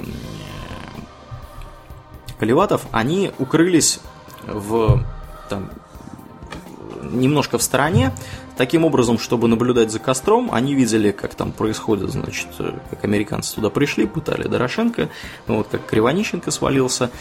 Вот. И когда американцы ушли, они, видимо, Золотарев и Колеватов, как люди с обувью и более утепленные, они, видимо, отправились к дереву, Э, сняли часть одежды, вернулись назад, и у них там была такая настоящая партизанская лёжка.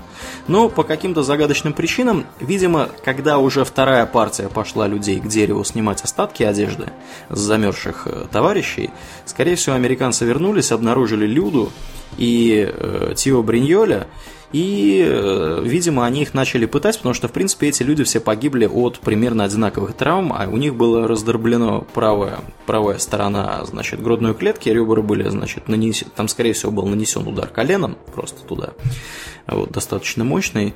И, видимо, они, как бы, эти люди умерли от пыток, и в конечном итоге мы знаем, что все вот эти люди умерли. Вот люди, которые погибли последними, вот эти четыре человека, Каливатов, э, Люда, Тио Бриньоль и э, Золотарев, они были обнаружены, они были свалены, скорее всего, во враг, чтобы замести следы, потому что как бы, если изначально американцы надеялись представить все так, что группа по какой-то причине выскочила без одежды и замерзла, то тут уже было понятно, что люди погибли с э, тяжелыми травмами. Более того, у двоих человек были выдавлены глаза, а у Люды вообще был вырван язык. Вот, что как бы свидетельствует однозначно о насильственном характере смерти. Вот. Ну и дальше они просто спрятали тела вот, вот этих вот насильственно убиенных товарищей и сделали ноги, то есть э, в надежде, что их как бы вот этих вот граждан не сразу найдут и у них будет возможность э, убраться из Советского Союза. Да, убраться из Советского Союза без последствий для собственной шкуры. Ну, понятно, что там, как бы, почему там люди оказались без глаза и без языка, видимо, потому что товарищи были под э, амфетаминами или там метамфетаминами, потому что американские агенты всегда были хорошо снабжены, у них были и лекарства, у них были и наркотики сильнодействующие, под метамфетамином они могли до трех суток э, бодрствовать и активно действовать, и, естественно, как бы психика у них находилась на взводе. Вот, то есть они, видимо, сильно занервничали, когда поняли, что все пошло не так, как они хотели. Ну или, по крайней мере, не совсем так. Вот, то есть вот такая вот невеселая версия э, у э, Ракитина образовывается. Вот. Опять же, насколько эта версия соответствует действительности, сказать трудно. Объясняет она какие-то факты? Ну, она объясняет достаточно много фактов, она довольно неплохо объясняет многие детали, которые, скажем так, не, не объясняются в других версиях. Э, на мой взгляд, это одна из самых, э, скажем так, проработанных версий того, что могло было случиться, но, с другой стороны, она звучит достаточно фантастически, потому что... Дело, да, в том, что там довольно много сов, которые натягиваются на глобусы. Да. В том смысле, что совершенно не ясно, с чего вообще взята идея вот этой вот э, контролируемой поставки силами КГБ. То есть, может быть, кому-то известны подобные случаи, когда КГБ внедряли трех человек в тургруппу из десятка. Угу. И она должна была встретиться с иностранными шпионами, закинутыми на парашютах в Сибирь чтобы с ними обменяться чем-либо, там, информацией еще. Хоть один такой случай кто-нибудь знает? Если знает, пожалуйста, сообщите нам, что да, да. Мы, мы, конечно, не специалисты и не знаем, но, может быть, если такое было, то хотя бы для интересующихся вроде нас это было бы известно. Угу. А, кроме того, опять же, вот тут, несмотря на то, что Ракитин, он хорошо представляет себе мышление э, чиновных всяких органов, угу. он при этом абсолютно перестает это самое делать, когда говорит о КГБшных э, начальниках, которые отправили вот такую вот группу на контролируемую поставку. То есть э, предполагается, что вы отправляете трех своих человек, причем не каких там кадровых бойцов, которые уже там завалили, да. э, не знаю, там Бандеру, там свергли дворец Амина, там захватили все такое. Отправляете трех людей, в общем, один из них, да, он военный и все такое, но остальные два, как бы, ну, никто. Ну да. Просто инженеры там какие-то. Гражданские лица. Кроме того, вы им придаете еще 7 человек, ну там один отвалился, не принципиально включая двух девиз, которые стопроцентно это дело завалят. Потому что ляпнут, ваши... да. Да, потому что по логике Ракитского, Ракитского там, Ракитина, извините, предполагается, что типа один из группы, он изображает из себя предателя, который готов передать вот этот вот свитер с э, секретными этими. Угу. На месте ЦРУшников, я не знаю, там, я согласился бы вот на такой. То есть в составе 10 каких-то непонятных людей, один из них мне чего-то передаст. Я ну, бы на такой не подписал суждение ЦРУ. И кроме того, с точки зрения КГБ, ладно, ЦРУшники, они закидывают, допустим, трех человек, они смертники, скажем так. Да, тем более это даже не американцы. И да, даже, даже не американские граждане, если Грязные что. там прибалтийские или украинские. Ну, и не обязательно, это могли вообще любые быть чуваки. Даже не Я не знаю, там сербские, да. албанские, какие угодно. Белогвардейские. Да, какие, какие какие-нибудь там, я не знаю, это могут быть кто угодно. Без потомки белогвардейцев, там, да, финны да, какие-нибудь. Да. Кто угодно. То есть, короче говоря, для американцев это грязные чурки, угу. которых не жалко абсолютно. Ну и, в общем, для американцев понятно, для КГБ. Вот я генерал КГБ. Мне предлагают, э, давайте мы с вами устроим э, такую контролируемую поставку, выражаясь терминологией Ракитина, и отправим 10 человек туристов, в их состав внедрим трех человек э, так сказать, наших людей, и они передадут товар э, иностранным тур- туристам, как под туристами понимается заброшенный диверсант как раз. Угу. Спецслужб. А, причем это будут как бы вооруженные, э, накачанные наркотиками, там, идеологически ненавидящие нас бандиты, по сути. Угу. И я бы сказал, да пошли вы знаете куда. Я на вас сейчас напишу докладную записку, что вы тут такие Бредни планы устраиваете. Да. Вы что, больной на всю голову? То есть вы предлагаете, ладно, там э, трех человек отправить, хорошо, но вы предлагаете семь человек гражданских с ними отправить, при этом там стопроцентно все пойдет не так, потому что гражданские начнут говорить, ой, а почему это один из, из вас негр? Это, это- вы, вы откуда вообще? А, ну, я не знаю. То есть, нет, КГБ, давай, давайте как бы говорить просто и прямо. КГБ и другие спецслужбы, неважно какой страны, они всегда мыслили очень прагматично. Мгм. И там, если этим людям суждено отдать концы, то пусть делают с пользой для Родины. Но возникает следующий вопрос. А какие именно цели достигаются с помощью таких жертв? То есть, если с помощью таких жертв достигается торжество мирового коммунизма, это одно. Если удается там захватить американские секреты какие-нибудь, которые там на 20 лет э, опережают наши, это тоже то. А тут какой-то там э, подставной свитер передать, что э, и чтобы завысить чего-то там. Не факт, что это вообще сработает, они Что могут это- это, что распознать. Могут да. не поверить, да, у них могут какие-то другие источники. В любом случае это сыграет, ну, может, лет через 15 там. А вы к этому времени будете уже в лучшем случае на пенсии, в худшем просто уже все Ну, цирроз. Скажем прямо, выглядит притянуто за уши Да. история. Понимаете, эта. вот э, на меня лично изучение произведения Ракитина произвело такое же впечатление, как э, произведение гражданина Точинова. Точинов похожую по, по как бы сути работу написал про остров сокровищ Роберта нашего Льюиса Стивенсона. Мгм. Он там доказывает на основании всяких мелких подробностей и нестыковок то, что, например, а, трактир Адмирал Бенбоу был а, хабом для контрабандистов, Мгм. что э, папа Джима Хокинса помер неспроста, а потому что его по башке ударил э, черный пес, и именно с ним была та ссора, а вовсе не с Билли Бонсом, что э, доктор Ливси это агент гигабитского подполья. Это, кстати, довольно правдоподобно, потому что сам, само по себе то, что у него фамилия Ливси, и то, что он какой-то слишком уж для доктора властный, оно как бы намекает на некоторых шотландских повстанцев, которые как бы того.